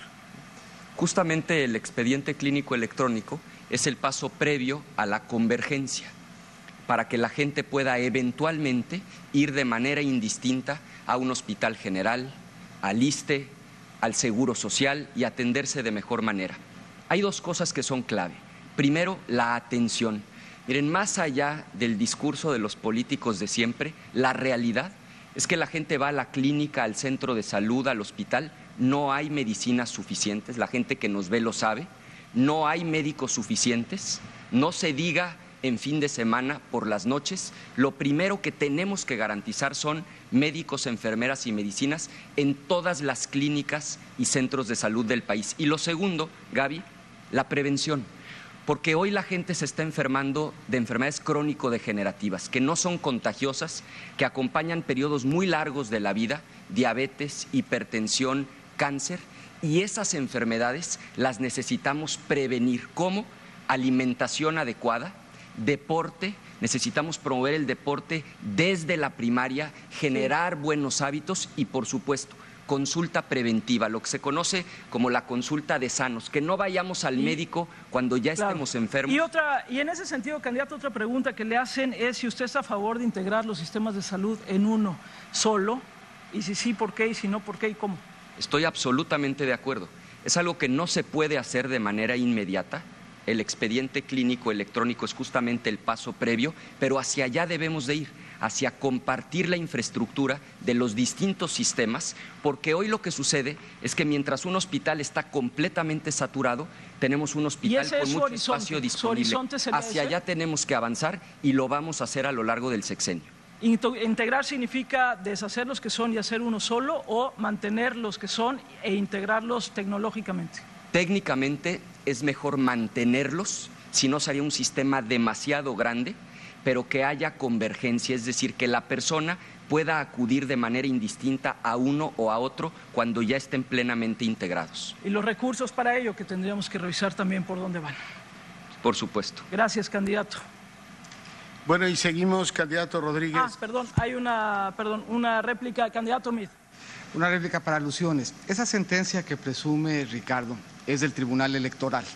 Como ustedes saben, el Tribunal Electoral no tiene competencia en temas penales. Esa sentencia en lo penal le va a llegar le va a llegar acusatoria. Y en el tema de Odebrecht, la pregunta no debía ser para mí, Ricardo, debía ser para Andrés Manuel. Porque el socio de Odebrecht en México es la familia de Jiménez Espriu, a quien Andrés Manuel ha propuesto como su secretario de Comunicaciones y Transportes. Por cierto, no va a llegar porque no va a ganar. Gracias, gracias, candidato. ¿Alguna otra réplica que quisieran usar su tiempo? Leonardo Vázquez. Bueno, pues va- vamos ahora con usted, candidato Rodríguez Calderón. Aquí están los objetivos de desarrollo sostenible, un compromiso en nuestro país y, entre otras cosas, nos plantean universalizar el acceso a servicios de salud sexual y reproductiva de todas las mujeres. Ayer la ONU les pidió a todos ustedes, por cierto, si se comprometían a garantizarlo. ¿Qué me dice? Nos comprometemos, evidentemente, y creo que aquí hay el término que yo le llamo burocracia, no ha podido ser posible en México porque quienes gobiernan el país ponen a el que fue diputado o alcalde de secretario de salud, a quienes se ponen de políticos a dirigir los sistemas de salud, cuando tienes que poner a los expertos. Coincido con José Antonio y Anaya en el sentido de que tenemos que universalizar que todo el mexicano tenga derecho a la salud, pero no desde el punto de vista decreto, sino que tenga la atención de la salud en cualquier hospital y que el Estado eh, evidentemente tenga la condición financiera para hacerlo. Imagínate, por ejemplo, en el tema de obesidad infantil. Re- recaudamos cerca de 50 mil millones de pesos del impuesto a productos de alto valor calórico y no le invertimos casi nada a la ¿Usted mantendría ese impuesto? Claro, pero invirtiéndole el mayor número posible al tema de la prevención y de la cura de la obesidad infantil para que no tengamos problemas de diabetes. De- déjeme seguir con la agenda global. Nos hemos comprometido también a reducir los accidentes de tráfico para el 2020 a la mitad. ¿Tiene usted un plan para ello? Es facultad de los presidentes municipales, esa es la constitución nuestra, que es una constitución que ya no sirve, que ya no funciona, que le da facultades a todo mundo y nadie las cumple.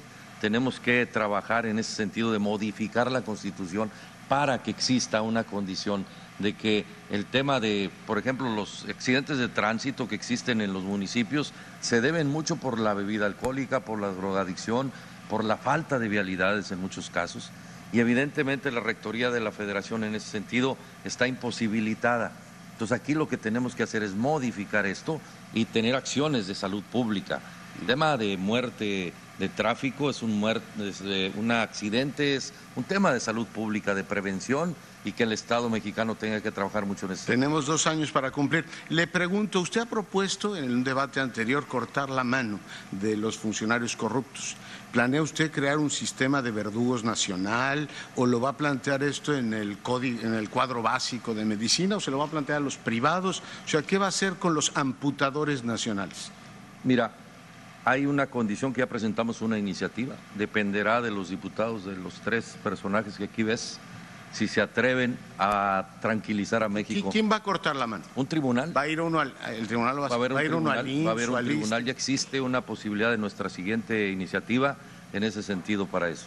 Y si lo demandan, por ejemplo, porque no se hizo asépticamente la Prefiero que me Mochada. demanden y no se siga desangrando este país. Bueno, eh, entonces eh, lo dejamos ahí. ¿Qué, qué programa o en qué consiste estos programas que usted plantea de prevención de drogas para atender a los más jóvenes? Candidato? Primero tenemos que hacer un inventario. ¿Quién consume droga? He recorrido el país y he preguntado cuántos conocen a alguien que consume droga y todo el mundo levanta la mano. Pero cuando yo pregunto cuántos de ustedes, los presentes, consume droga, todo el mundo se agarra la mano para no levantarla. Tenemos que saber la realidad, quiénes consume droga y cuál es la razón por la que consume droga. Y en ese sentido, hacer los programas de prevención. No podemos, en cierta medida, hablar de la generalidad de este problema en el país. Hay cierto, un alto consumo de drogas que genera violencia y maldad, pero tenemos que saber a precisión. Y para eso yo propongo esto, evidentemente, hacer un inventario nacional de quién consume droga. ¿Se ha hecho usted un chequeo en una clínica pública? Sí, sí, sí, claro. ¿Cuándo fue la última vez que se lo hizo? Me lo hice hace casi seis meses, fui al Hospital Universitario de Nuevo León. Muchas, muchas gracias, candidato. Candidato López Obrador, leí, leí el programa de Morena Salud del equipo del doctor Alcocer. Y lo leí después de que nos habían llegado preguntas que repetían instituciones públicas, medicina, obesidad. Y me encontré que usted propone garantizar a toda la población el acceso oportuno y gratuito a los servicios y medicamentos necesarios, que quiere fortalecer y ampliar el sistema público, que quiere rehabilitar y construir nuevas unidades médicas con recursos físicos. Pero también el doctor Alcocer dice en su propuesta que para eso necesita un punto del PIB, que hoy son 233 mil millones de pesos. Antes de que me conteste que como se va a acabar la corrupción, nada más quiero hacerle algunas cuentas, que son becas para jóvenes, más doblar adultos mayores, más infraestructura, un gran plan de infraestructura para el sur que ha, propuesto, más eh, refinería, por lo menos la de Tabasco. Acaba de subirle un poquito a ciencia hace unos minutos en este debate. Eh, y hizo una cuenta al principio de este debate en donde puso entre ahorros y corrupción y todo eso como en 750. Pues solo para salud necesita 233 mil y usted no quiere aumentar impuestos. Entonces, creo que sí es hora de preguntarle de dónde, de dónde va a salir el dinero para cumplir esta promesa del doctor Alcacer, Premio Nacional de Ciencia. Es un proceso. Eh, se tiene que ir hacia ese objetivo. Eh, tenemos que ahorrar. Yo insisto eh, de que el principal problema del país es la corrupción. Sostengo en esta materia que si se evita la corrupción en la compra de medicamentos, con el mismo presupuesto, alcanza para entregar medicamentos gratuitos a todo el pueblo de México. Ese es mi planteamiento. todo el pueblo a todo de el pueblo de México, sí. Se gasta muchísimo en la compra de medicamentos porque se compran los medicamentos muy caros, se roban el dinero de los medicamentos. Eso que llaman seguro popular ni es seguro ni es popular. Sí, sí, sí, así, lo sostengo. O sea, ni es seguro ni es popular, porque en los centros de salud vamos a mejorar el sistema de salud pública. En los Pero va a de seguir existiendo el Seguro Popular. Quien hoy está afiliado al Seguro Popular, ¿qué le va a pasar? Ah, claro, Si claro. usted gana, No, ¿qué le va a pasar el primero de diciembre? No, va a tener mejor servicio. Lo que pasa ahora, que es una simulación, dicen, este, se atiende al 50% de la población en el Seguro Popular. En los centros de salud, yo recorro todo el país, no hay medicamentos, se roban el dinero de los medicamentos. Es cierto. Entonces, con el mismo presupuesto, una caja para la diabetes, una caja de pastillas para la diabetes, que cuesta en laboratorio, cuando mucho, 15 pesos, la compra el gobierno en 150 pesos. Bien, pero el doctor Alcocer dice que necesita un punto más. No, no soy yo el que se lo digo. El doctor Sí, Alcocer sí, evidentemente lo- no y- está de acuerdo y- con y usted. yo no. Dice, para esto necesito un punto. Y, y yo no descarto esa posibilidad porque hace falta la atención a la salud y lo vamos a lograr, nada más que es un proceso. Primero vamos a ordenar, mira, otro tema tiene que ver con la corrupción. Recorro el país, ya hice un inventario. Hay 35 hospitales abandonados. que no tienen. Que, que se invirtió, mejor dicho, se gastó, no fue inversión, fue un gasto, por la corrupción. Te voy a dar un ejemplo. porque un no ejemplo había dinero, a lo te voy a dejar un ejemplo claro.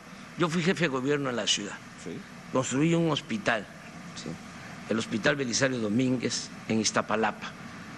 Costó 350 millones de pesos, 150 camas. 350 millones de pesos, 150 camas.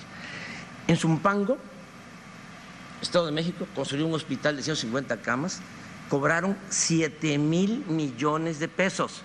Estoy hablando de 20 veces más. ¿Quién construyó ese hospital? Se acabó su tiempo, ahora tendrá tiempo para réplicas, porque seguro tendremos réplicas. ¿No tenemos réplicas en este tema? En el caso, mira, de creo que hay solución para el tema este de hacer inversiones importantes, pero también podemos involucrar a, la- a los hospitales eh, privados que tienen una cobertura amplia y una enorme tecnología, una enorme capacidad. Y aquí podemos inclusive atender a todo mundo. Es importante que todo el mundo sea atendido, pero no solamente en el tema de salud, de infraestructura eh, pública, también privada, ¿no? la podemos involucrar. Gracias, eh, candidato Rodríguez Calderón. Candidato. Mira, yo, yo iba a usar la réplica para decirles que mientras les quiere quitar el seguro popular, se trae a su doctor de Miami para que lo revise cada 15 días. Pero lo voy a usar nada más para hacerle cuentas, porque solo hay que aprender a contar hasta 5. El presupuesto tiene 5 millones de millones de pesos. 1.5 se lo damos a los estados y municipios en aportaciones. 1.5 costo financiero de la deuda y pensiones. 1 IMSS, ISTE, Seguro Social y Pemex. 1 gobierno federal. No hay manera. No le salen las cuentas. Gracias, eh, candidato Mid. ¿Alguna otra réplica? Nadie quiere usar tu candidato Anaya, por favor.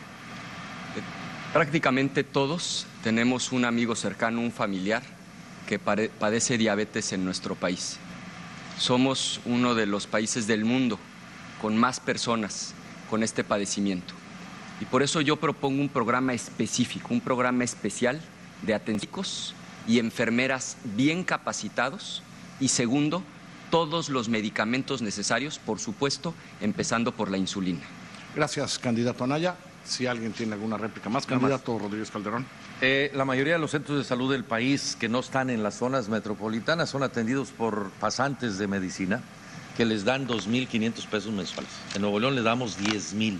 Vamos a cuadruplicar ese apoyo a todos ellos y se puede con los recursos de los estados. Nosotros lo hacemos con los recursos de Nuevo León, no con recursos federales. Es cuestión de coordinarse con quienes gobiernan los estados. Muchísimas gracias. Tiene usted todavía Sí, dos réplicas, sí, candidato. este, si se termina con la corrupción, insisto, y si hay un plan de austeridad republicana, va a alcanzar el presupuesto.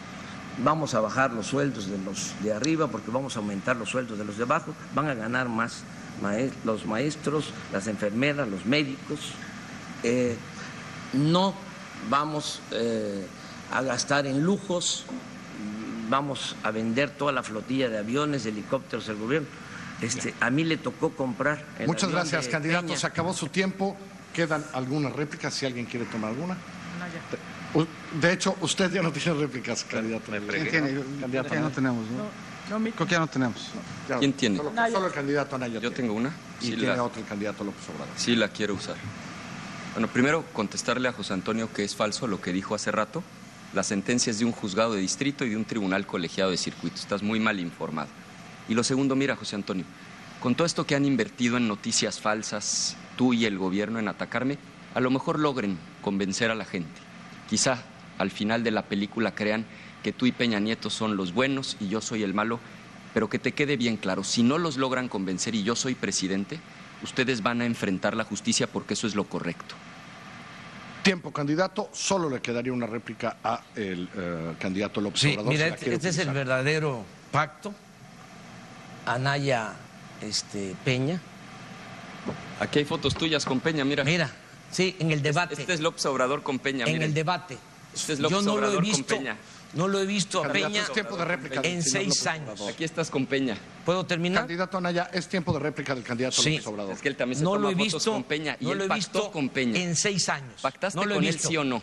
No. Claro que Candidato Anaya, es tiempo de réplica del candidato López no, Obrador, por no he pactado con él, no lo he visto en seis años y tú te has reunido ofreciste- con él. y le ofreciste en- impunidad. En, un año te Y le reuniste- ofreciste impunidad.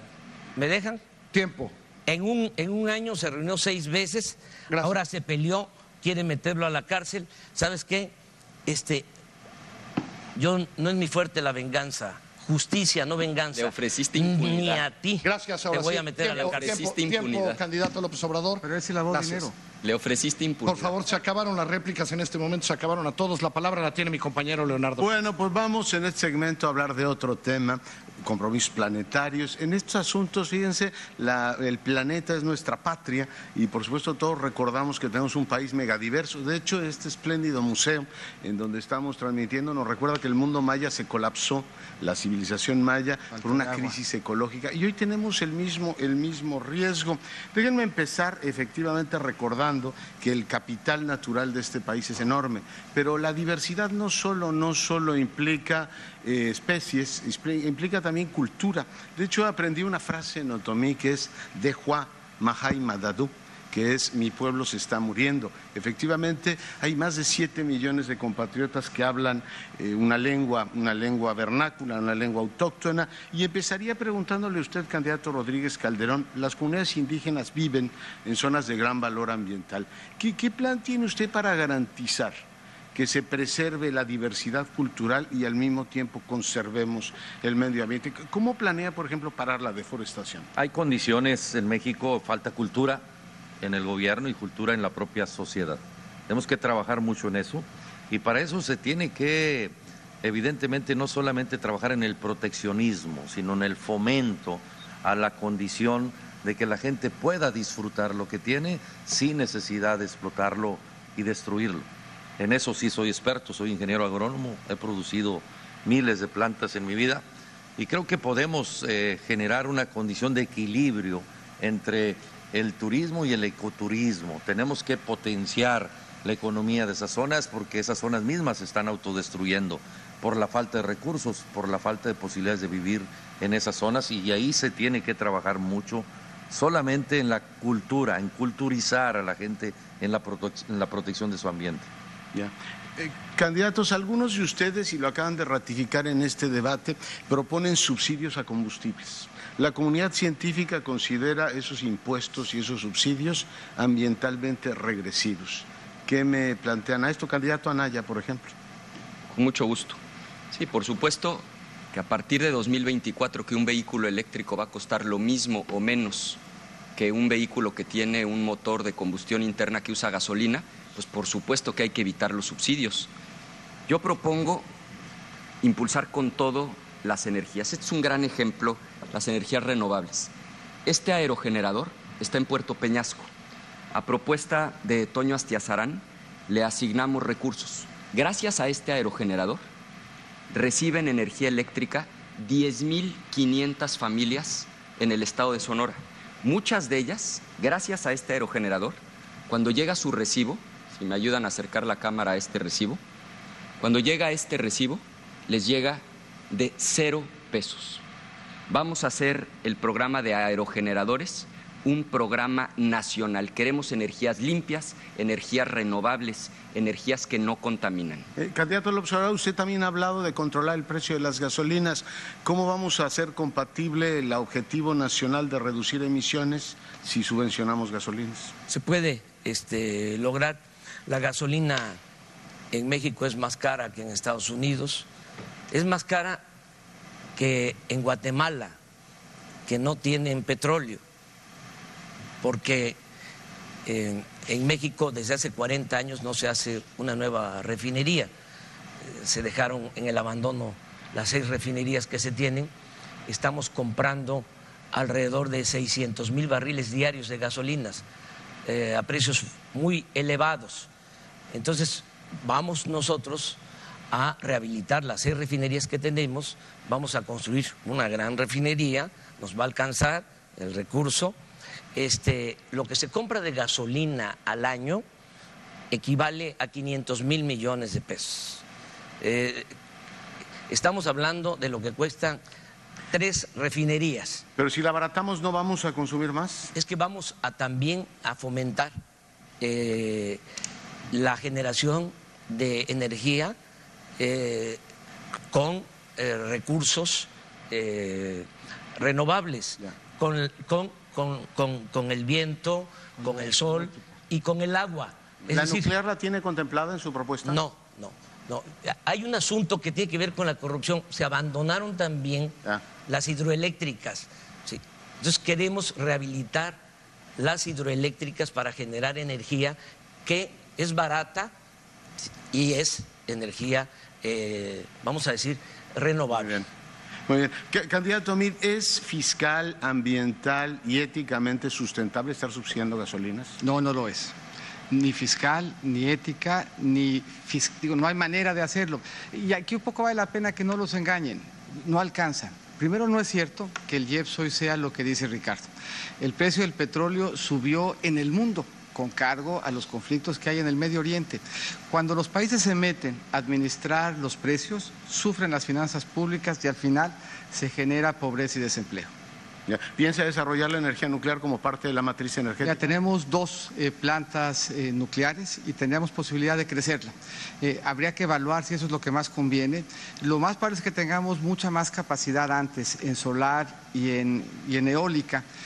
Que saldría mucho más barato que hacerlo nuclear.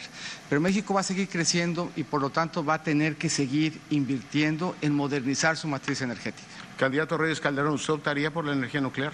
había que pensarlo, no es una condición que yo en este momento la tenga pensada, creo que hay que mejorar las condiciones de producción de energía eólica, energía solar, hay condiciones en el norte y en el sureste del país para hacerlo y evidentemente tranquilizar ese tema.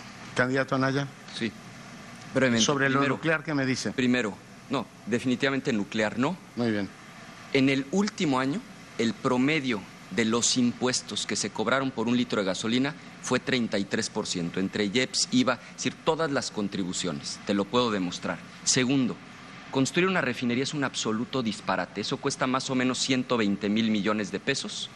Y segundo, para cuando se terminara de construir esa refinería, más o menos 2024, va a empezar el declive del consumo de gasolina, porque los vehículos eléctricos ya van a costar lo mismo o menos que los de combustión interna. Tenemos más bien que transitar hacia energías limpias, energías renovables.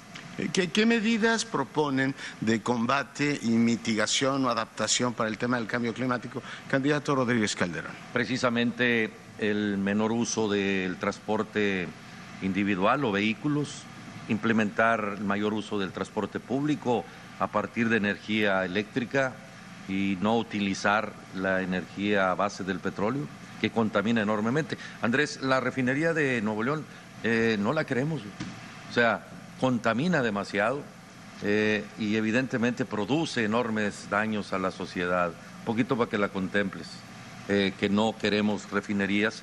El término de contaminación es enorme entonces yo propongo ese equilibrio entre el uso y reducir el, uso del vehículo para hacer eh, el tren rápido del sureste al norte del país en base a la energía eléctrica, para construir evidentemente en los transportes públicos en base a la utilización de energía eléctrica y no en base al combustóleo o diésel, otro tipo de energías ¿no?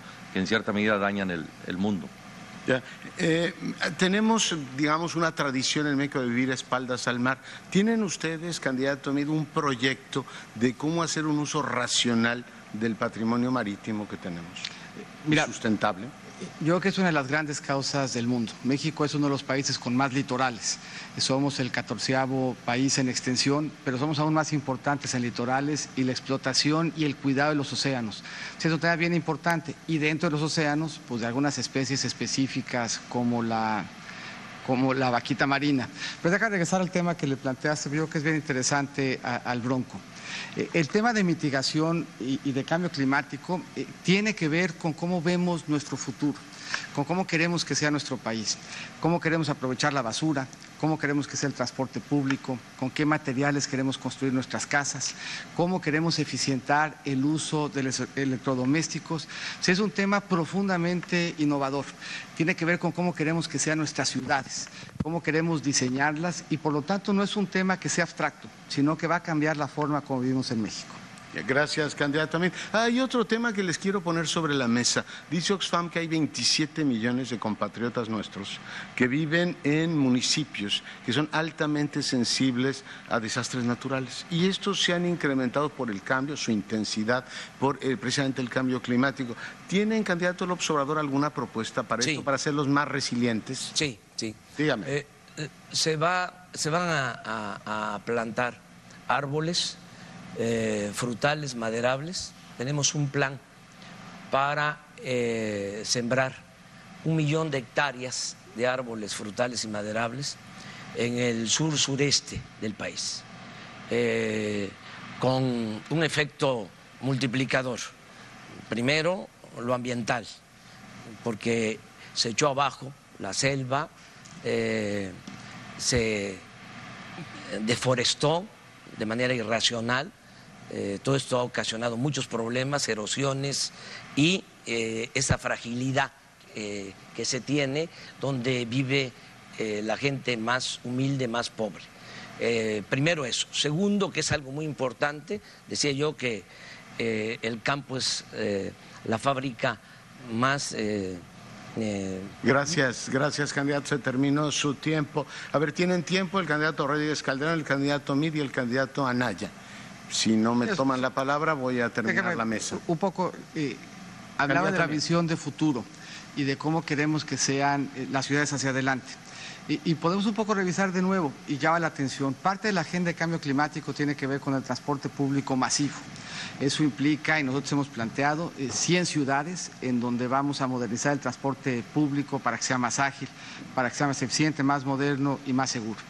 Pero podemos ver también aquí en la mesa quién cree en el transporte público masivo. Andrés Manuel, por ejemplo, no invirtió un solo peso en metro cuando fue jefe de gobierno. La Ciudad de México es la única gran capital del mundo que no tiene un bordo para convertir la basura en energía y probablemente la única capital de un país del G20 que no trataba el agua. Gracias, candidato Amit. Candidato Rodríguez Calderón. Eh, hoy hay tecnología para tratar el agua, hay que tratar toda el agua para poder conservar a nuestro mundo y nuestro país. Hay que reducir la, hay, que pensar en reducir la semana laboral, ir pensando en eso para desincentivar el uso del vehículo. Hay que buscar alternativas de que la gente pueda trabajar mucho más cerca de su casa y para eso hay que hacer todo un proyecto y un programa que haga que la industria domiciliaria llegue a México. Gracias, candidato. Candidato Anaya, eh, candidato al observador, usted ya no tiene réplica. Candidato Anaya, con las áreas naturales protegidas, ¿qué hacemos? Aplicación de la ley, es decir, que se respeten las áreas naturales protegidas, es el principal activo que tenemos justamente para evitar que haya tantos gases de efecto invernadero que están provocando el cambio climático. Quiero decir tres cosas más. La primera, que quede constancia, Andrés Manuel, que negaste que se le hayan otorgado contratos por 170 millones a tu amigo Riobo. Lo voy a demostrar, voy a presentar las pruebas, porque tú hablas de combatir la corrupción, pero de dientes para afuera. Segundo, públicamente, entra en esta página y lo van a ver, te has comprometido a no perseguir la corrupción en este sexenio. Y tercero, una propuesta más. Si instalamos paneles solares como estos en el techo de las casas, con tres módulos es suficiente para que el recibo promedio en México llegue en ceros. Este va a ser un programa nacional. Gracias, candidato Anaya. Tiene dos segundos, candidato Mid. Muchas gracias. Mucha suerte candidato. para la selección. Ahora vienen los minutos de cierre. Tienen un minuto cada uno de ustedes para cerrar este, nuestro tercer debate, para cerrar el último debate de esta elección presidencial. El primero que tiene la palabra, un minuto, candidato Andrés Manuel López Obrador, por favor. Amigas, amigos, mexicanas, mexicanos, estamos eh, a unos días, 18 días de una elección histórica. Vamos a hacer historia, vamos a transformar al país. Han habido cuatro, tres transformaciones en la historia del país y vamos nosotros a llevar a cabo la cuarta transformación. Vamos a hacerlo eh, para sacar a nuestro querido México del atraso en que se encuentra, en el atolladero en que lo han metido los políticos corruptos, sobre todo los de la mafia del poder, los de el PRIAN. Les invito a participar en esta elección que vamos a llevar a cabo todos los mexicanos, vamos a hacer historia, no tengamos miedo, vamos a construir una auténtica democracia y con mucho entusiasmo vamos a gritar el primero de julio, ¡Viva México! Gracias, candidato López Obrador. Toca el turno, un minuto, candidato Rodríguez Calderón. Dicen las encuestas que el 86% de los mexicanos cree que Alemania va a ganar la, la Copa del Mundo o el juego contra México. Entonces, ¿para qué fregados mandamos a la selección? ¿Quién estaría de acuerdo en darle la Copa a Alemania sin jugar? Dicen las encuestas que el 39% de los mexicanos cree que Andrés Manuel va a ganar. Pues de una vez vamos a ponerle la banda presidencial ahorita para, y nos ahorramos la elección. Miles de millones de pesos nos ahorraríamos con ese caso. El Mundial no se ha jugado hoy, ni tampoco hoy es la elección. Por eso, mexicanos, los tres son lo mismo. Los tres los han visto hoy mismo. Son quienes les han chupado la sangre de su dinero todo el tiempo. Vota bronco, vota independiente, atrévete, quítate la pata del pescuezo.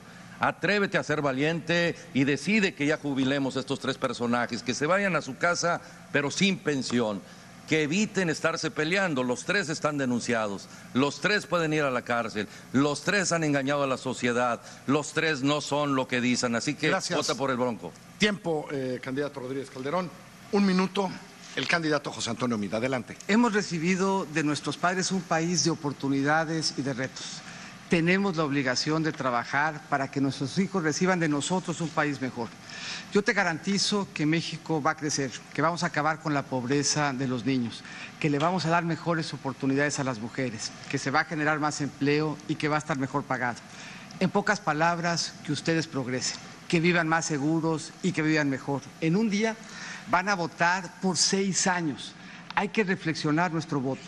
Yo les pido su voto de confianza para ser su presidente, para trabajar en equipo con sus familias y para garantizar el futuro de sus hijos. Les pido su voto.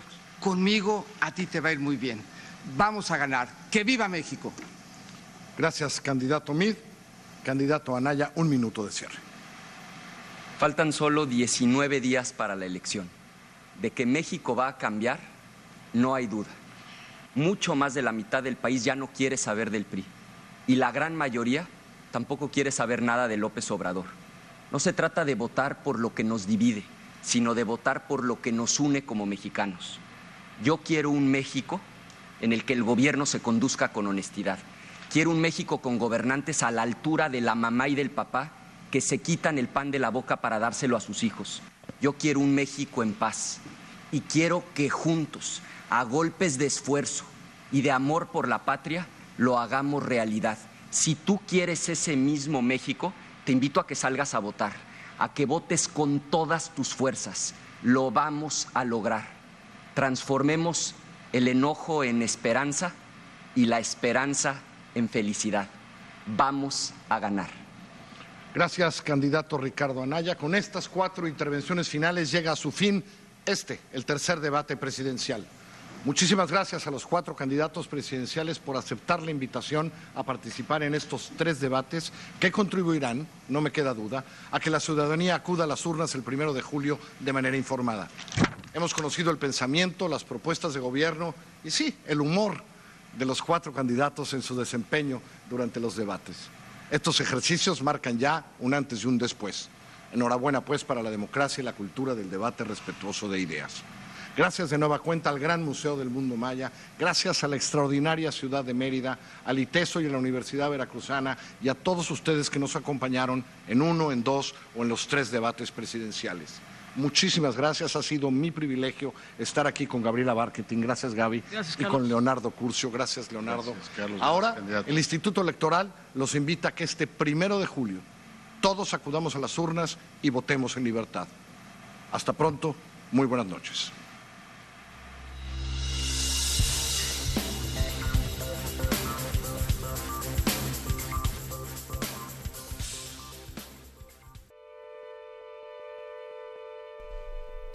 Muy buenas noches. Hemos llegado al final de este enlace. ¡Lo logramos! Con el tercer y último debate presidencial. Dos horas. Ay, caray, gracias, gracias sobre todo a ustedes, Radio Escuchas, que siguieron esta transmisión especial de Radio UNAM a través del 96.1 de FM. También a los que nos escucharon por el 860 de amplitud modulada. Y aquí seguimos, ya lo escucharon, el perro muchacho, Mauricio Orduña, también Andrés, Ma- eh, Andrés Ramírez en los controles del otro lado del cristal, así como el Beto, que es en la producción ejecutiva.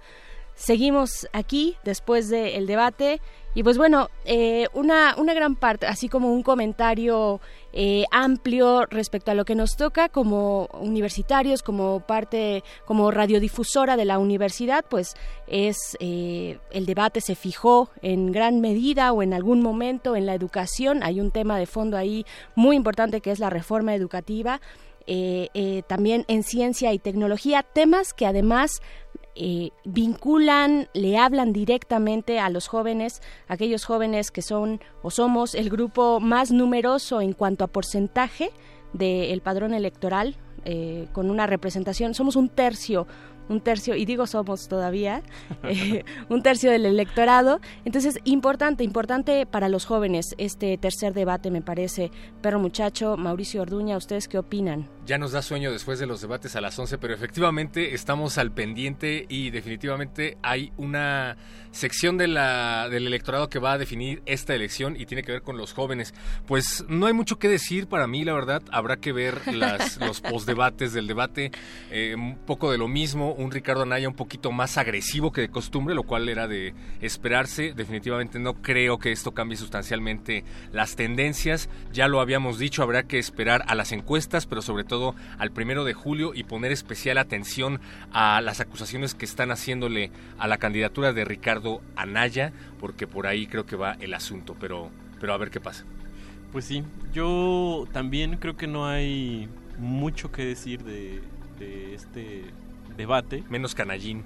Sí, y, y también vimos ahí por ahí un, un Andrés Manuel que que jugó al mero estilo Italia, como que ya tiene una- un poco de ventaja, se echa para atrás, se repliega, se, se defiende, no ataca.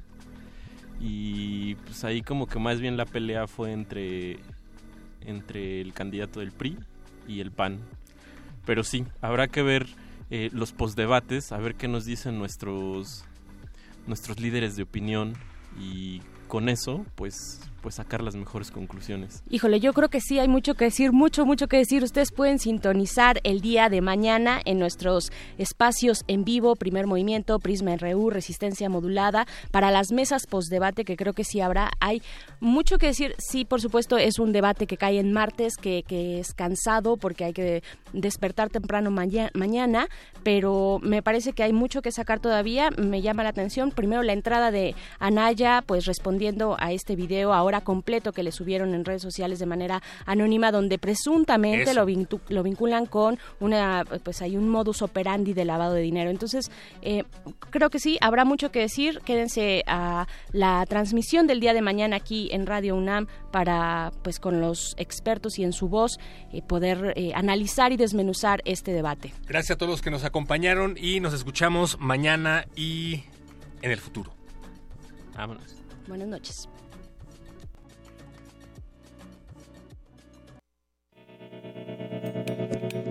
Universidad Nacional Autónoma de México